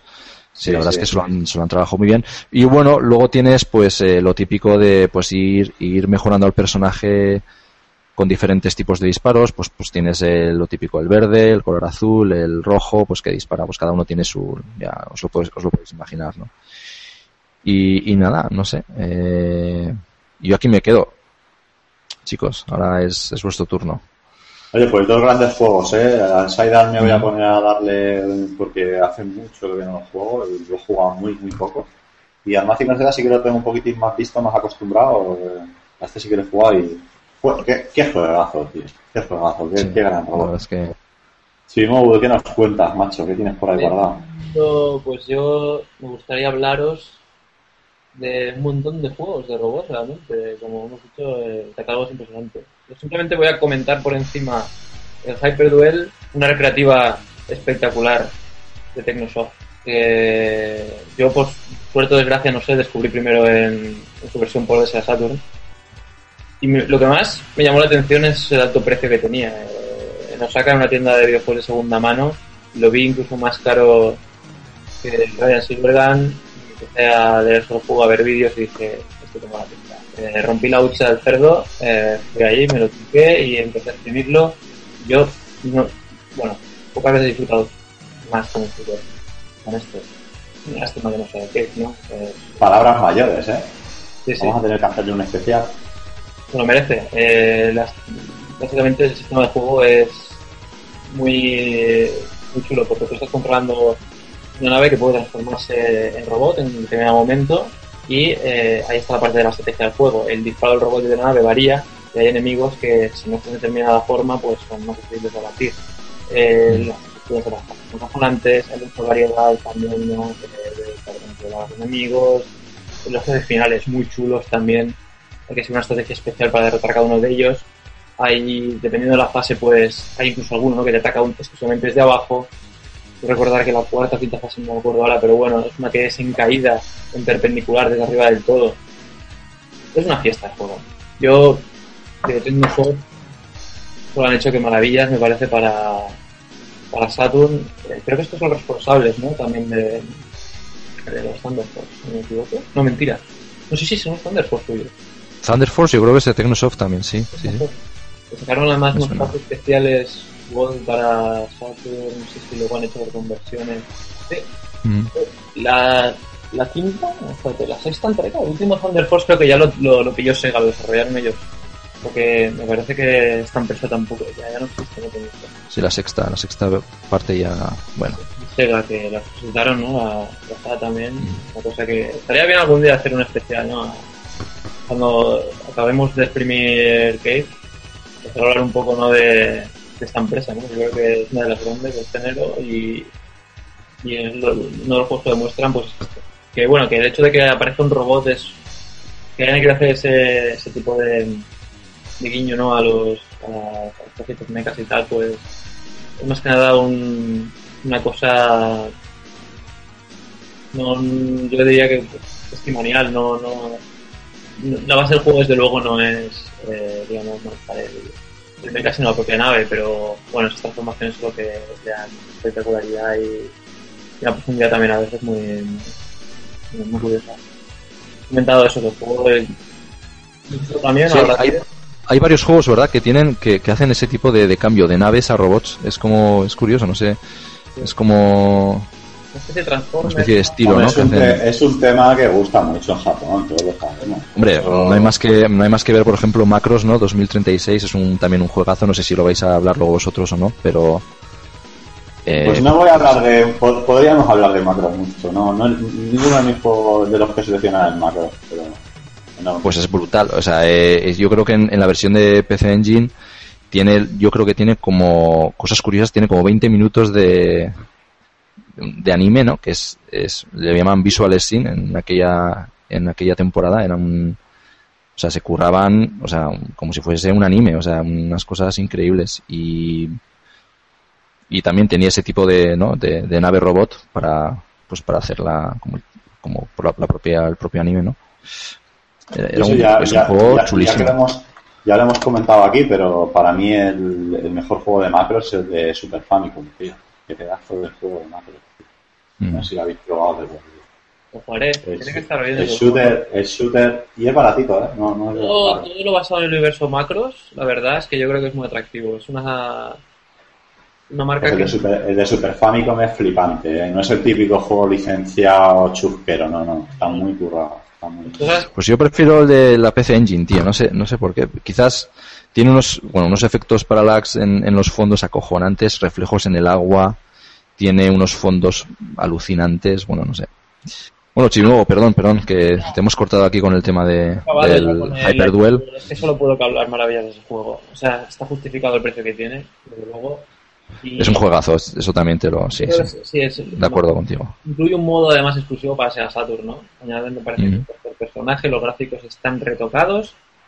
Eh, digamos, es una versión que incluso visualmente es más atractiva, ¿no? Que la del arcade, que ya es decir, la del arcade para mí es... Y nada, simplemente eh, comentar que en Saturn también hay otros dos shooters, tiene como protagonistas que probablemente son curiosos, o sea, merece la pena echarle unas partidillas, ¿no?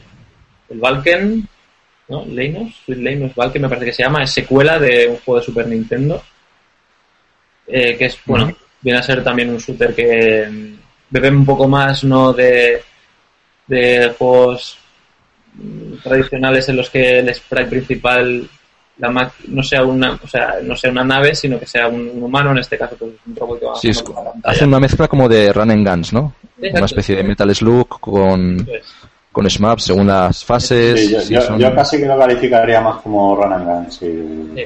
Pero bueno, sí que es cierto que, como dice Chimimugo, que hay fases que son, bueno, que son SMAP, que tienen, Tiene componentes. tienen naves, ¿no?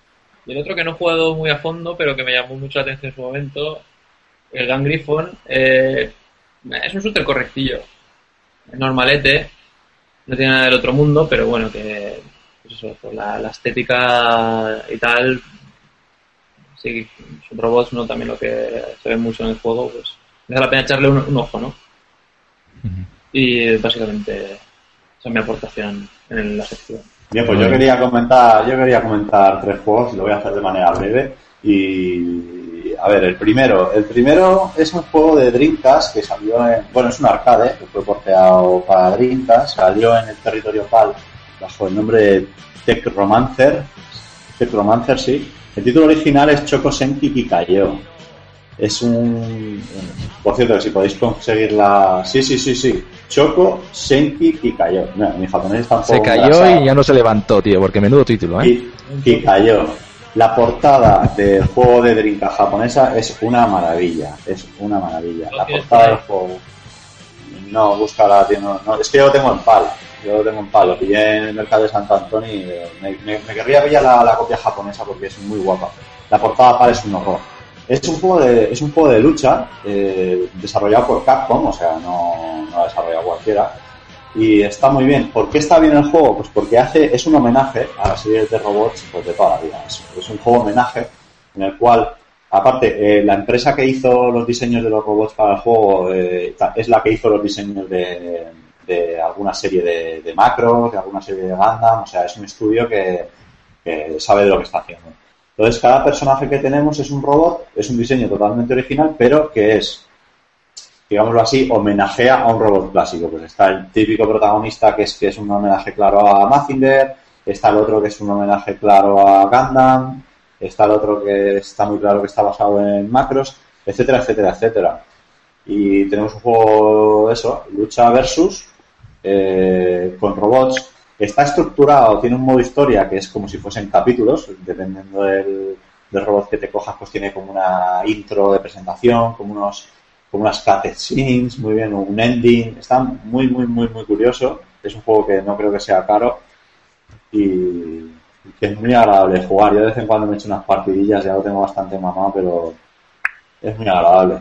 Entonces, este es el primer juego que quería comentar. Eh. El PAL Technomancer de Capcom. El siguiente, muy en esta línea, es eh, JPX. Es un juego que realmente, ¿sabéis cuál, a, a cuál me refiero, no? Animator, tú seguro Sí, que lo sí, tienes sí, por sí. ahí, ¿no? En este Sí, tipo sí, de sí, ¿no? es. anime, ¿no? Las- el, el inicio es una Sí, pelea. de hecho, Ta- de también hecho, tiene eh, anime, sí, sí. el título completo del juego es 70. No, en serio. El título completo es 70 Robot Anime eh, JPX. Y esto sí que es el, el homenaje llevado al extremo, porque. Aparte, Tiene, de hecho, el, juego tiene varios CDs, ¿no? Creo que creo que son. Sí, sí, en- sí, sí, sí, sí. Es, es está una currado, caja. es un, es un tocho grande. sí. Es caro, ¿eh? es caro. Es, uno, es para ¿Cuánto le costó- PlayStation. ¿Cuánto le costó ese Calm cuando lo compró Japón? ¿O, por- o lo, lo canceló por, por tanetes? No sé, no sé, pero vamos, que es difícil. O sea, por menos de 90 euros, no sé si ahora habrá bajado, pero por menos de 90 Por ahí, euros. por ahí anda, sí. Bueno, a ver, a lo que iba. Está desarrollado por. No sé, el- el- no sé si realmente es la desarrolladora o la distribuidora, una gente que se llama Aroma. Primera vez que oigo hablar de ellos. Y está muy bien porque simplemente en la intro del juego, cuando te sale el logo de Aroma, te sale haciendo una, una referencia brutal a la presentación clásica de la serie de, de Ultraman. que Es, es una maravilla, ¿verdad? Tú ves cómo aparece el... Estas cosas a mí me llegan al corazón. Bueno, a lo que iba. Toda la vida. En, en este caso, en este caso JPX estamos delante de un, de un shot em up, o sea, es un shooter eh, horizontal y que más o menos en la línea de, de- que comentaba antes del Technomancer, pero mucho más currado. Este sí que te lo presenta, tiene un opening animado, tiene una presentación, cada fase te la presentan como si fuese un capítulo de televisión con, con la pantalla de título ahí, la típica musiquita. Eh, la banda sonora es bestial, la vais a estar oyendo en estos momentos. Y algo curioso es que en las fases la banda sonora eh, es cantada, tío. O sea, tú estás manejando el robot, estás luchando y estás oyendo a un pavo ahí cantando de fondo. Qué guapo. Muy, muy bueno. Y es, es, es un juego que en sí mismo es como un homenaje para, esta gente que nos gustan los robots. Pegarle un vistazo, si no, si no lo conocéis, pegarle un vistazo en YouTube porque, Hmm. porque merece muchísimo la pena. Vale. Y bueno, ya está, JPF lo voy a dejar ahí. Y el último, no me he podido ir aquí sin recomendar un juego de Gundam, es el, Gundam One Year War, se llama. Es un juego de acción en tercera persona, tú manejas a Gundam. Es un juego muy barato, yo me lo compré allí en una tienda, lo tenían en plan de saldo para PlayStation 2, no sé si me costó 300 o 400 yenes pero para toda que se sienta atraído por Gundam es una maravilla. Y es una maravilla porque no eh, se basa en la serie, en la primera serie de Gundam, eh, con, el, diseño, con el robot, con el Gundam original, y te recorre un poquito todo lo que es la primera serie. Vas, vas desde el principio, cuando es atacado el satélite donde están todos viviendo, que llegan los chungos y tienes que luchar contra ellos, hasta el final de la serie. Acompañas a Gundam y hay que decir que como juego, realmente, si no estás atraído por el universo Gundam, bueno, puedes flojear porque tampoco, eh, digamos que el sistema de juego es muy correcto, es, muy- es entretenido, pero quizá a la, gente que, que esté acostumbrada a jugar a juegos más modernos le puedan faltar opciones, acciones, etcétera. Pero el juego está, el juego está muy bien. Si, si os gusta Gundam, eh, es un juego barato y vais a seguir toda la historia desde el principio, con escenas de introducción, con escenas de anime que no llegan a cansar, muy chulas y visualmente atractivo. No, no puede faltar en, en casa de alguien que, que se sienta atraído por Gundam. Y ahí lo tenéis en PS2, baratito. Es eh, Gundam, One Year War y recomendado desde aquí. Y ya está, no me quiero enrollar mucho porque yo de juegos de robots podría estar hablando mucho tiempo ya, que se me un poco las manos. De hecho, bueno, hay, hay un par de juegos que no me, no me llegan de, de agradar mucho. Pueden ser el Extraña, creo que, ¿no? que manejas un robot De en el extraña, que puedes tío. usar. No sé, no, no, no, es- son juegos en los que tienes que usar katanas, como el. Hay un. No sé, como T-Butler, del Jaleco. Hay, hay varios juegos así de ese, de ese pedo que no, no me acaban de, de llamar. El Extraña, tío, ha sido para mí, la verdad es que supuso una ligera decepción, tío. Un juego esperado bastante de él, tío. Y al final ni me lo, me- ni me lo he acabado comprando. Tengo que reconocer que no lo tengo. Lo bueno del Extraña es que estuve en el, en el, loca- en el location test ahí en el Hey Ah, y claro, joder, shooter nuevo, de red, tal. Dije yo, esto tiene que ser la, bomba, pero no, no sé, ¿no? El rollo Ronde, ¿no? Pues, ¿Vienes a la evolución? ¿Que Senko no Rondo? No, no tiene... ¿No tiene que ver? No, no tiene nada que ver. A ver, como concepto parece muy atractivo, pero luego creo que el juego es que se ha quedado un poquitín sosete, ¿no? Le falta un poquitín de, de carisma. ¿Tú te lo llegaste a pillar, Animator? ¿Lo tienes? Sí, ¿Lo sí. descargaste? Ah, no, no, perdón, el Extraña al final no me lo pillé. No, no, no. No me lo pillé porque es verdad, está solo en, en DLC. Este no. Yo tengo que, hacerme, tengo que hacerme con él, pero ya te digo, supuso un poquito de decepción. Esperaba mucho este juego y no, la verdad es que no sé si Otro que esperaba otros... Ya. Comenta. O sea, a mí otro que no me, no me llama mucho es también el Trigger Excelica, que tiene también ese, ese aire, ¿no? De, pues, pues es un robot, pero tienes que estar acercándote a veces a los, a los enemigos, los lanzas, me parece muy extraño, no sé, no acabo de, de pillarlo, de, no No. me, y fíjate que lo han sacado ya para un montón de, de consolas, ¿eh? Lo sacaron para, para la Dreamcast, para, para la PS2, sacaron Sí. una versión ahí súper, súper tocha, no sé, para, creo que para más, ¿no? Lo han sacado para el más. Xbox Live Arcade también, fue creo que el. Para el live, cierto, cierto. Y, joder, hay algo en ese juego que es que... Y eso que los diseños, bueno, pues tienen esa cosa de, de chicas con robots, que eso me, me atrae mucho, pero en este caso, tío, no, el juego en sí, Sí, pero no sí me- que, es, sí que es verdad que es el típico juego que cuando ves el cuando ves la carátula, ves la portada, ves los diseños, dices, este juego tiene que molar. ¿Que sí? Y luego te Sí. pones te pones a jugarlo y no sé. A mí me pasó lo contrario. Yo vi la carátula y vaya mierda juego. Y luego, jugando un poquillo, lo vi curiosete, sobre todo por el tema este innova, ¿no? Que es coger al enemigo, darle Eso sí que tiene, eso sí que hay que reconocerle que eso no lo he visto en muchos juegos. Esto que lo Cierto, cierto, eso, sí es original, sí, sí, pero... Puedes enganchar tanto naves pequeñas como mamotrecos. Las tochas, sí, sí, es cierto.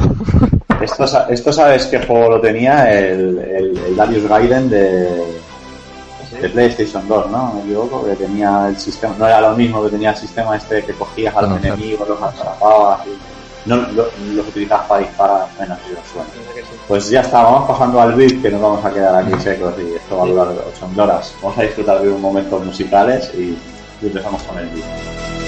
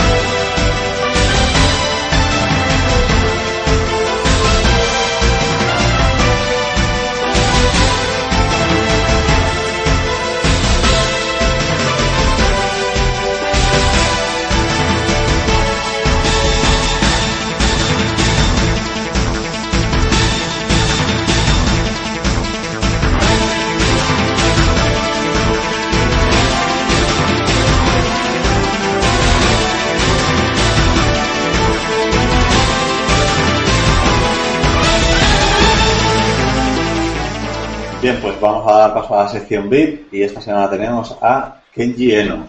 ¿Hacia dónde vais? Está lleno de barro. Hay gente muy peligrosa. I'm just a regular, everyday, normal guy. Nothing special about me, motherfucker. I'm just a regular, everyday, normal guy. When I go to the clubs, I wait in line, motherfucker. I'm just a regular,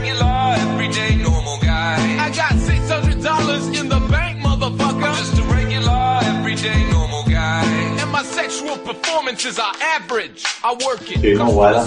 Pues, bueno, habitualmente en esta sección hablamos de gente con un montón de anécdotas curiosas sobre las que hacemos bromas, nos reímos, pasamos un buen rato en general, la filosofía.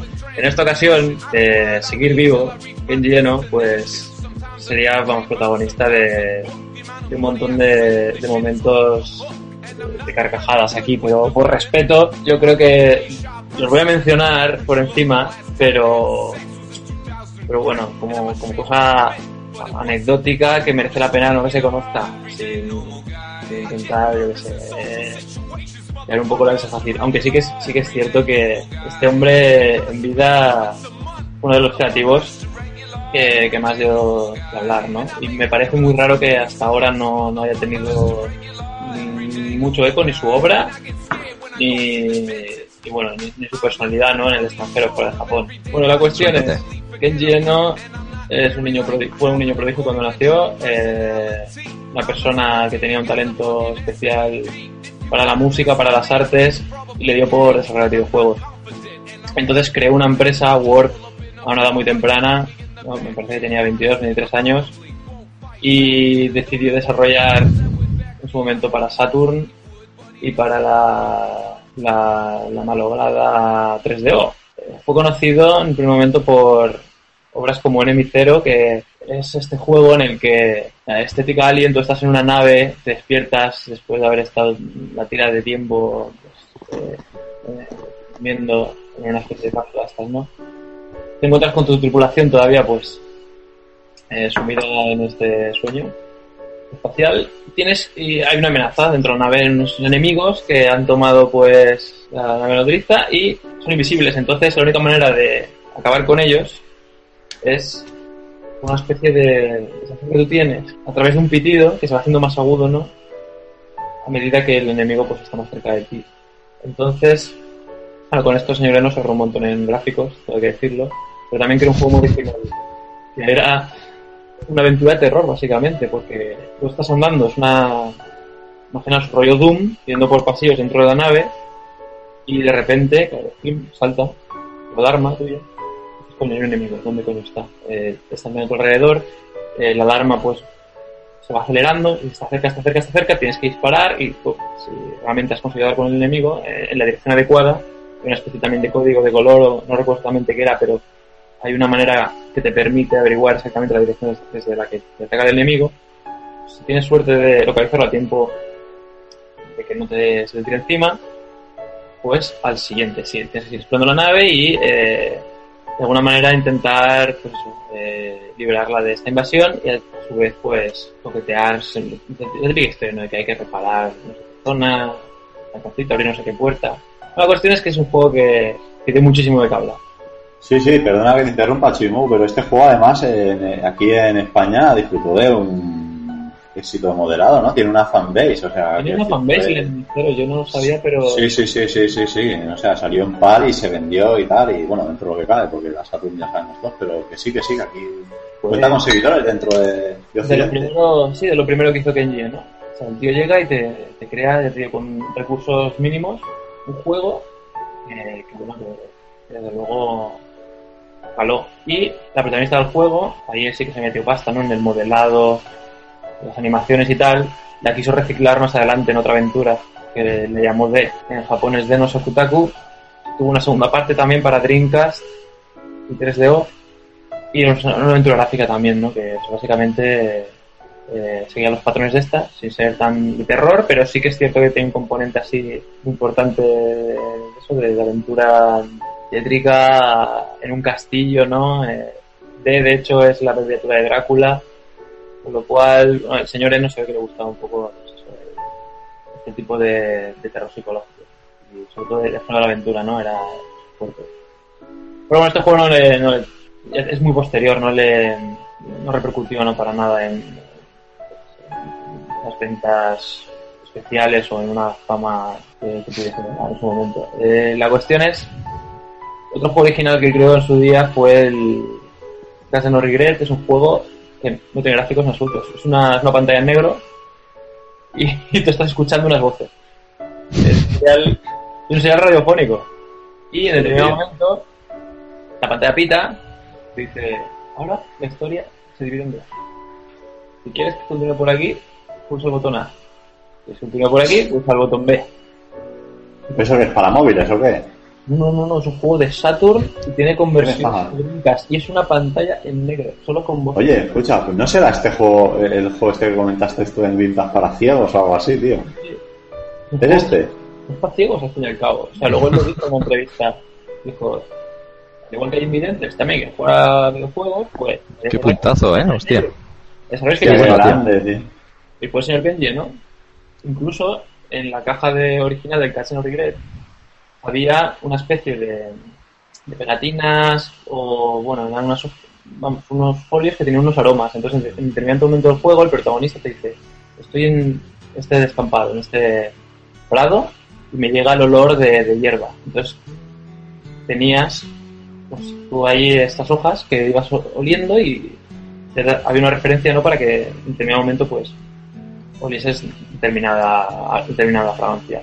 Y qué quieres que te diga, o sea, no se gastaron ni, ni un duro. Bueno, sí, eh, el tema de los seiyuu, los actores de voz y tal aquí en Japón es muy caro. Ahí sí que invierte mucho dinero, señor Eno, pero fue el único gasto, básicamente, bueno, aparte de la emoción tal que le puse dar. Lo que quiero decir es que prácticamente obra que paría, obra que daba bastante que hablar. Pero esto no es lo más interesante, señor Leno. Eh, juego de Enemy Zero, de hecho, estaba planeado originalmente para PlayStation. Era uno de los primeros eh, desarrolladores que apostaba fuerte por la máquina Sony. ¿Qué pasó? Que hubo un problema de financiación o un roce con Sony a la hora de, de sacar adelante el proyecto. Y en un evento que Sony organizó en, Japón, en el que presentaba pues nuevos desarrollos, nuevos proyectos y tal, aparece el señor Eno y empieza a hablar del enemicero. Ese ser es muy conocido entre los frikis y los jugones y de periodistas incluso también, ¿no? porque es una de las, las anécdotas más bestias de, la, in- de que es Japón, ¿no? de, de la industria. El señor Eno empieza en una pantalla que tiene detrás a mostrar pues imágenes de, de lo que va, lo estaba desarrollando en ese momento, de, de da un poco la, la estructura del juego y tal. Y al final de, llamémosle, pues eso, tráiler, aparece el logo de PlayStation, que cambia al de Saturn, ¡pam! Así de repente, ¿no? Hostia. En un evento de Sony. Eso, eso hay que verlo en YouTube, eh, tío. Seguro está por ahí. No, no lo he encontrado, pero algún día aparecerá y se ve que se está Hostia, qué puntazo, tío. Y te- lo hizo el tío. Y luego PlayStation pasa a Saturn, coge y se va. Pero eso, eso, eso, vamos a ver, para que me aclare. Esto lo hizo el aposta, fue eso, que Estoy con sus huevos. lo hizo ahí a propósito, no, joder. No, por esto, para joder. No me veis el, el, pues eso, el apoyo que estaba buscando. eh, no sé qué, qué tipo de proceso llevaría con Sony, pero para llegar a hacer eso en su cara, es muy quemado debería estar. Imagínate. Lo curioso es que yo he visto vídeos sobre Kenji Eno, eh, entrevistas, cuando él estaba hablando. Es un tío súper tranquilo, es un tío que, que súper afable, simpaticón. Eh, lo ves y dices, joder, un tío con el que te apetecería hablar. Y, luego ha hecho cada cosa. Ha hecho cada Mete cosa. unas pullas, ¿no? Vaya, vaya. Tiene otra muy famosa que es, cuando estaba haciendo la segunda parte de D, el juego incluía un montón de escenas gore, por lo que parece. Entonces, tanto, bueno, los distribuidores querían cortarlas porque si no eh, se iba a un rating muy alto, ¿no? Se iban a más 18 y no se podía vender. Las previsiones de ventas bajaban. Entonces, la última demo del juego que él envió tenía pues todo esto cortado, todo este contenido sangriento cortado. Eh, lo que pasó es que era el último día, ¿no? Para hacer el, el testing. No se podía extender la, el, el periodo este de pruebas. Y Eno, sabiendo esto, metió un bug aposta en el juego bastante crítico. Que para arreglarlo, él tenía que eh, en su propio estudio hacer el cambio este y llevar en persona la demo ya directamente a copia, ¿no? sin que pasara por un... O sea, a lo mejor sí que tenía que pasar un testeo previo, pero únicamente de ese bug no podían volver sobre contenido previo, ¿no? ¿Qué hizo? Metió todas las escenas gore. O sea, cogió y voy a meter todo este contenido que me han capado y no me sale los huevos que se queda así porque él lo quería así. Lo entrego y, ya está. Como sé que no me lo van a mirar, pues lo- y publicaron el D2 con, con todo lo que en principio debería estar capado y con un rating me parece que menor al que le correspondía. Lo Puto genio, ¿eh? Joder. Qué crack, tío. Sí, bueno, luego vete a saber el paquete que le metieron o tal. No volvió, no volvió a trabajar con ellos, obviamente, pero el tío se sudaba, el tío se sudaba el dinero, el tío era un creador. Él decía, yo soy creativo y hago cosas, que la gente no pelota. Que tenga más o menos beneficios, me ayuda. Él mismo también, en más una ocasión, como comenté al principio, eh, estaba muy puesto en música, ha hecho composiciones también, era buenísimo haciendo covers, sobre todo de Luigi Sakamoto se llama, sí, Sakamoto, ¿no? Es de los pianistas más famosos de Japón. Y otra historia, o sea, en cuanto a ediciones de coleccionistas, la edición de coleccionista de Nemicero es la más absurda que se ha creado jamás. Salió una en Yahoo Auctions hace dos años, me parece, y se vendió por un pastizal, porque me parece que solo existían como 20 cajas. Y cuando digo cajas, digo cajas. O sea, estoy hablando de caja de madera enorme, rollo, ¿sabes? Las que llevan los palés. Y yo qué sé qué incluía. O sea, prácticamente de todo, una chaqueta, un montón de historias, ¿no? Que dice- más cosas no le podía meter el pavo. Y como le puso un precio absurdo, él mismo en persona se la llevaba a los compradores. Él cogía la furgoneta y me compraba esa edición especial, él iba a su casa y esto no se esperaba la peña, pero claro, llamaba al timbre, hola, soy Ken ¿qué tal? Otra vez, un poco, aquí lo tienes, hasta luego. Se quedaba con eso, tomaban un café, bueno, hasta luego, y el pavo se quedaba, ¿no? Quería estaba loco. ¿Y, y no sabes por, por curiosidad el precio de esta edición limitada cuál era, tío? Se puede buscar, se buscar. Busca por internet. Bueno, los oyentes también os recomiendo. Edición especial Nemicero.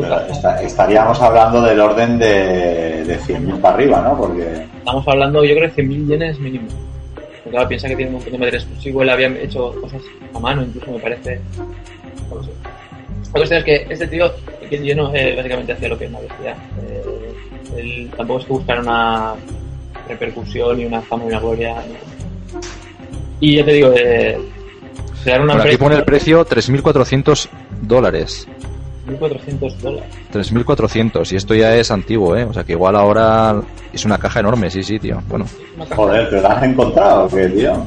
sí, y aquí, aquí aparece todo lo que tiene dentro, es flipante, tío. Juega con el Animator, tío. Pero bueno, esto sí, ya lo- los, los oyentes ya lo podrán... Esto lo podrías poner en el blog de Glintas, tío, cuando vuelves estuve muy tentado, estuve muy tentado de hacer una entrada exclusiva de Kenji Eno, desarrollando la saco, hablando un poco de su figura. Pero, pero, ¿qué pasa? Que eso merece un trabajo que yo no, vamos, eh, no, no tenía el tiempo y ahora pues bueno, este es una especie de, de resumen de lo que son los, los momentos estelares de la vida de esta persona que es- falleció este año. O sea, febrero nos pilló todos por Vaya, vaya. Aquí han hecho homenajes el tío y, y aún le queda mucho por recorrer. O sea, saber con lo que nos va a sorprender. Lo último que hizo fueron aplicaciones también para iPhone, Newtónica se llama, son dos juegos musicales muy chulos. Muy chulos, mm, mezclan pues eso, el concepto de puzzle con... Yo que los llegué a recomendar en algún día muy más Sí, sí, hablaste, hablaste de ellos, no sé si fue en el último, ¿eh? En el de Akai Katana, que hablaste de ellos. que sí. A saber, ¿no? Que lo, tenía en mente, por lo que parece, hacer un RPG. Decía que iba a darle una vuelta de tuerca al género. Iba a crear un RPG que no se había visto hasta ahora. No sé qué va a pasar con ese proyecto. Él estaba en contacto, o sea, tiene un montón de amigos en la industria. Yo creo que lo tienen que retomar. Sea quien sea, tiene que coger eso. Si nadie lo hace, tendré que ir yo algún día decir dónde están aquí los, los assets de este juego, dónde está, qué se, qué se puede hablar. Porque fijo que merecería la pena. O sea, fue lo que tenía en mente, ¿no? No sé qué tipo de documentos dejó por ahí. Esto fue un poco como cuando murió el Michael Crichton, ¿no? Y dejó su última novela medio escribir. Que al final un libro se la acabó. Pues aquí tenemos que, entre los interesados, y hacer algo. Y bueno, por suerte, ya te digo, o sea, un montón de... El legado de Eno es espectacular, es muy original. Y... Pues un genio, que se ha ido antes de tiempo. Como último dato curioso, otro de los más conocidos también, Fumito Ueda, que ahora mismo yo creo que es el creativo japonés más eh, pues reconocido eh, y afamado internacionalmente. El primer curro que tuvo en la industria de los videojuegos se lo dio Kenji en, en Word. ¿Pero tú crees que, que el Ueda este está tan, tan reconocido, tío? Es como la eterna promesa que no acaba de... de- No, no, no.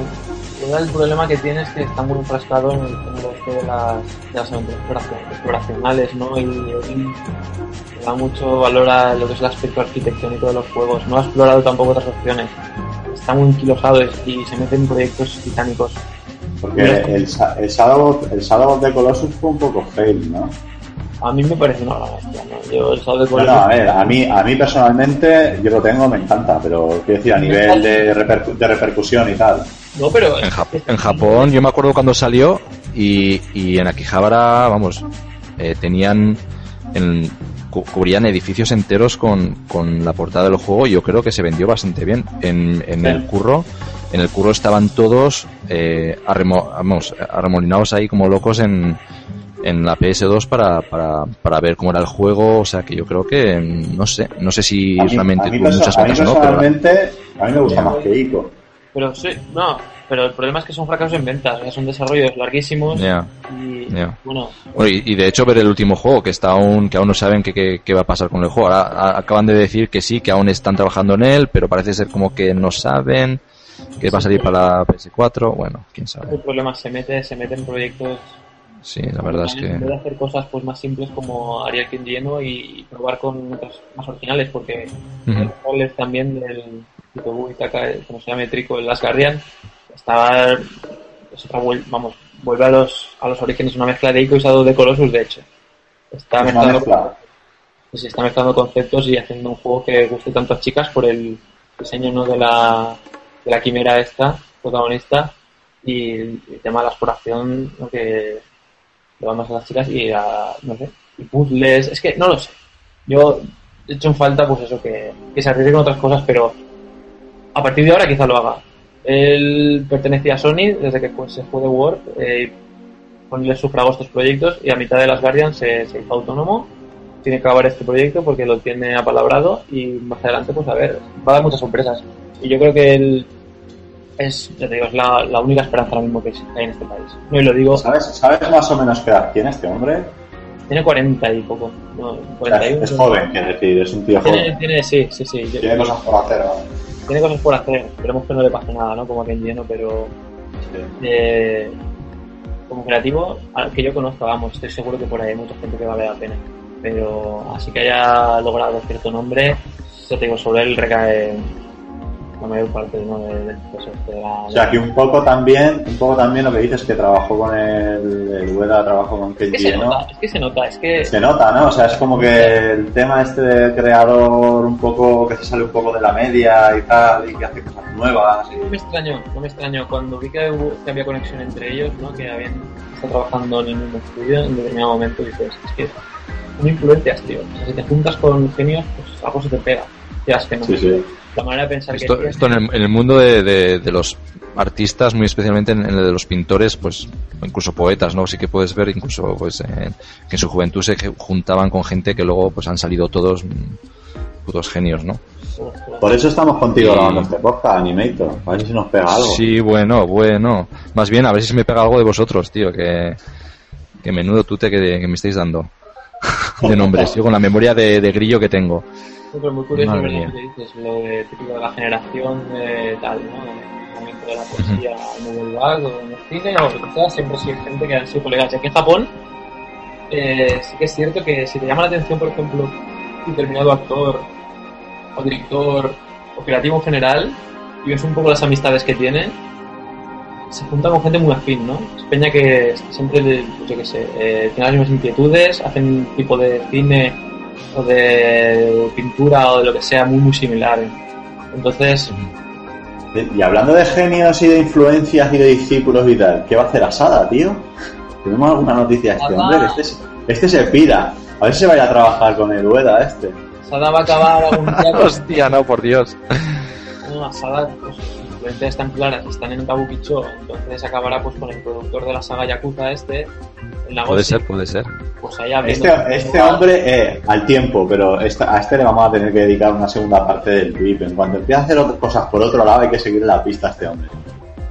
Sí, sí, porque Cave, bueno, uno chapa, ¿no? Pero en el momento en que lo haga, yo no sé quién lo quiere. Yo no sé. Yo, de hecho, con un tipo así no trabajaba. Digo, en serio. Ahora que a lo mejor como persona es una maravilla, pero. La, la, la estética que tiene, tío. eh, luego, eh, es que algo tan simple como que no sepa ni jugar a sus propios juegos, tío. Sí, llama bastante la Sí, es- atención. dices, "Oye, que- Eso, eso dice mucho de, de él, ¿no? Pero bueno, va, yo creo que el tío, el tío es un, un trepa que seguro va a saber moverse por la industria como pez en el agua, ya tiene contactos importantes en Microsoft. Seguro que se va de Cave porque ya tiene alguna historia por ahí bastante jugosa, ¿no? En la que hincar el diente. Y Hombre, bueno, ¿no? seguro que le va a ir de puta madre, eso está claro. Pero bueno, Pero eh, así visto, así visto cómo está el tema de Microsoft en Japón y ahora en el Bueno. mundo en general, con este último modelo del equipo One, que parece que va a ser un poco una cagada y tal. Este hombre sí, bueno, en Japón, en Japón y la sacan, o sea, es Ah, ¿no la me sacan? extraña. No, no, no, ¿No la bueno, en Asia, en el mercado asiático dicen que de momento no la sacan y de aquí a un año. O sea, si, si sale si sale en Occidente a finales de este año, noviembre, dicen que de momento se esperan un año y ya veremos qué, qué es lo que... Pero es que no me extraña, si es que... mm, Lo que han hecho sí que lo Viendo, viendo lo que ha ocurrido con Xbox durante ¿no? estos últimos años, pues, Una vergüenza. Es que, yo sinceramente, o sea, Microsoft, lo- ¿qué errores ha cometido? Tenía las mejores licencias. Se había contratado a los mejores estudios japoneses para hacerles los géneros que esta gente quiere. Es que estoy cabreándome, tío. Hace mucho que no me pasaba, pero. Déjate llevar, joder, un poco de pasión siempre viene bien. Pero, eh, el- pero tiene es que era, fíjate, era ir a una tienda, a cualquiera, desde las pequeñitas de Akihabara a las más grandes como, pues yo qué sé, tío, las grandes como Big Camera, como todas estas. Y era entrar en la sección de videojuegos y lo primero que te encontrabas era pues lo típico, pues a, a Nintendo, a Sony, con sus, ¿no? Con sus super mega stands. Y al final del fondo, al lado del baño, era un stand super cutre con cuatro juegos, con, ¿no? Y ahí estaba la, la consola de Microsoft. Yo no sé realmente de quién es el, el, el problema ahí, ¿no? Pero es- era una- un tema que es que, Pero es que tenían. así quien que va a comprar una consola, ¿no? Pero si es que, eh, ya te digo, o sea, las exclusivas que llegaron a tener con el. Sí, sí, al principio le dieron bastante fuerte. Sí, sí. Steins Gate, eh, bueno, todas estas visual novel también japonesas que tanto pegan aquí, exclusivas para 360, simuladores de novia también hay que solo se han visto en esa consola súper raros. Los Mist Walker, por ejemplo, estuvo, vamos, Sí, Cave, tío. Es que Cave, sí. No nos tenemos que ir más lejos.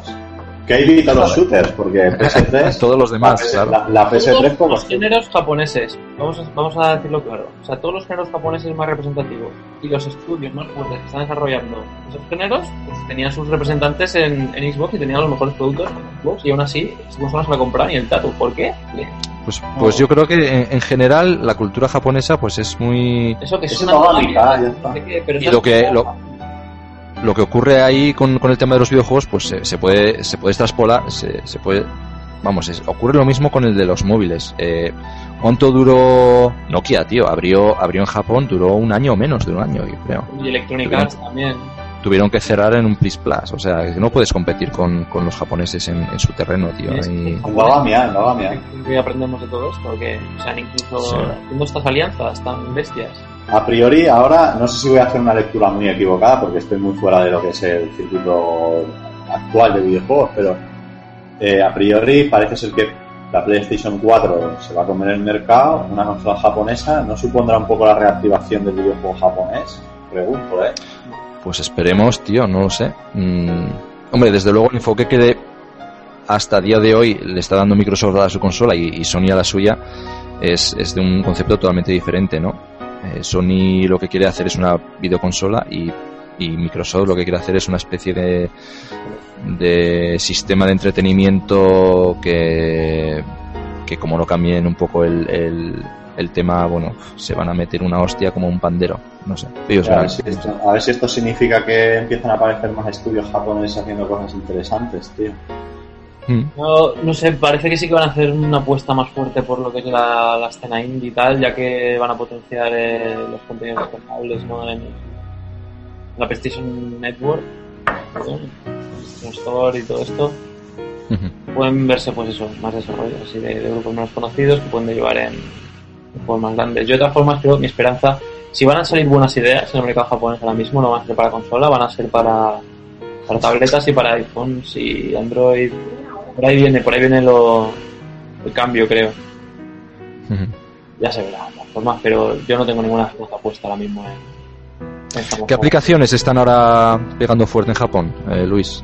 No, las ¿Sabes algún...? no sé, lo de siempre, pues juegos de cartas. Ya. que están bastante enfocadas a eso, a a coleccionar. Pero, claro, lo que pegue, no sé, o sea, lo comercial no tiene nada que ver con lo, lo que realmente interesa, ¿no? Que es la- el cambio este que hace falta en el especulativo que puede derivar en algo. Y, el- y cuando los jugones realmente pues se pasen más en más a, a tabletas y eso, eh, hace falta es un público que, que demande contenidos, que demande contenidos para este tipo de dispositivos. ¿Y las tabletas se están vendiendo bien en Japón o no? ¿Las tabletas se están vendiendo bien en Japón o no? ¿Se, se venden bien? Tanto Android como ahora mismo. Sí, bueno, porque, porque bueno, iPad, iPad sí que imagino que todo lo que sea de, de Apple se vende bastante bien. Sí, pero Apple sería una excepción, ¿no? Porque Apple en Japón triunfa bastante, ¿no? Sí. Bueno, el iPhone le costó despegar, ¿eh? yo creo que Le con costó, el tema de los le teléfonos costó. le costó, pero bueno, mm, Ahí está, y con el tema de, de los iPods. Bien, pues hasta aquí el programa de, de hoy de Miyamoto Danmaku. Esperemos que les haya gustado. Y nos vamos despidiendo, dejándoles en aviso de que la próxima entrega va a estar con nosotros el último Don Pachi, Don Pachi Yoyo. Así que habrá muchos que lo estén jugando ahora, es un juego región free, así que puede estar en cualquier hogar, en cualquier momento, y intentaremos debatirlo aquí, hablarlo y comentar un poquito. Así que Animator, un placer, me ha encantado re- Nada, este, reencuentro, este reencuentro con el podcasting, se nos había Sí, teníamos muchas ganas ¿eh? de, de vernos las caras. Y bueno, yo, yo sin más, una pequeña reseña como, como ha hecho Chibimago antes, con un poco de un poco aquí de autobombo, decir que nada, que los que a los que les guste esto de, de los matamarcianos, que sepan que hay un foro en castellano dedicado única y exclusivamente a este tipo de juegos, matamarcianos.org, que se que se pasen por allí y si les interesa, pues nada, que se que se hagan una cuentilla. Y allí nos Claro reunimos unos cuantos amigos. Y Ahí nada está. más. Sí, Mobu, ya me sabe mal haberte tenido despierto hasta estas horas de la noche. Eh, un abrazo y nos vemos en la próxima. Sí, yo no sé eh, cuántas horas van a salir de este podcast, pero bueno, se podría incluso hacer dos partes, ¿no? Vamos a ver cómo lo hacemos. Y nada, lo dicho, un abrazo muy fuerte y nos vemos dentro de 15 días, no se lo cree nadie. 15 días. Lo veremos, no se lo cree nadie. Ay, ay, ay, ay. Nos vemos con de Hoyo. Venga, chicos. Un abrazo. Agur. Ya,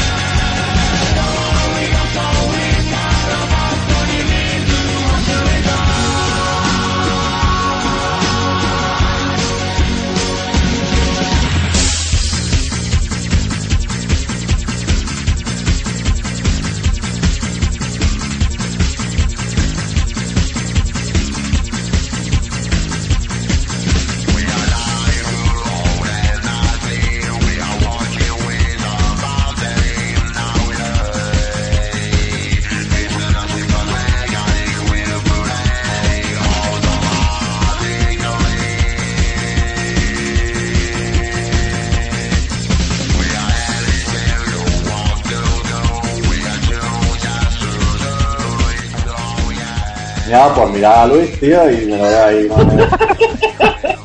Está la puta mandanga, tío.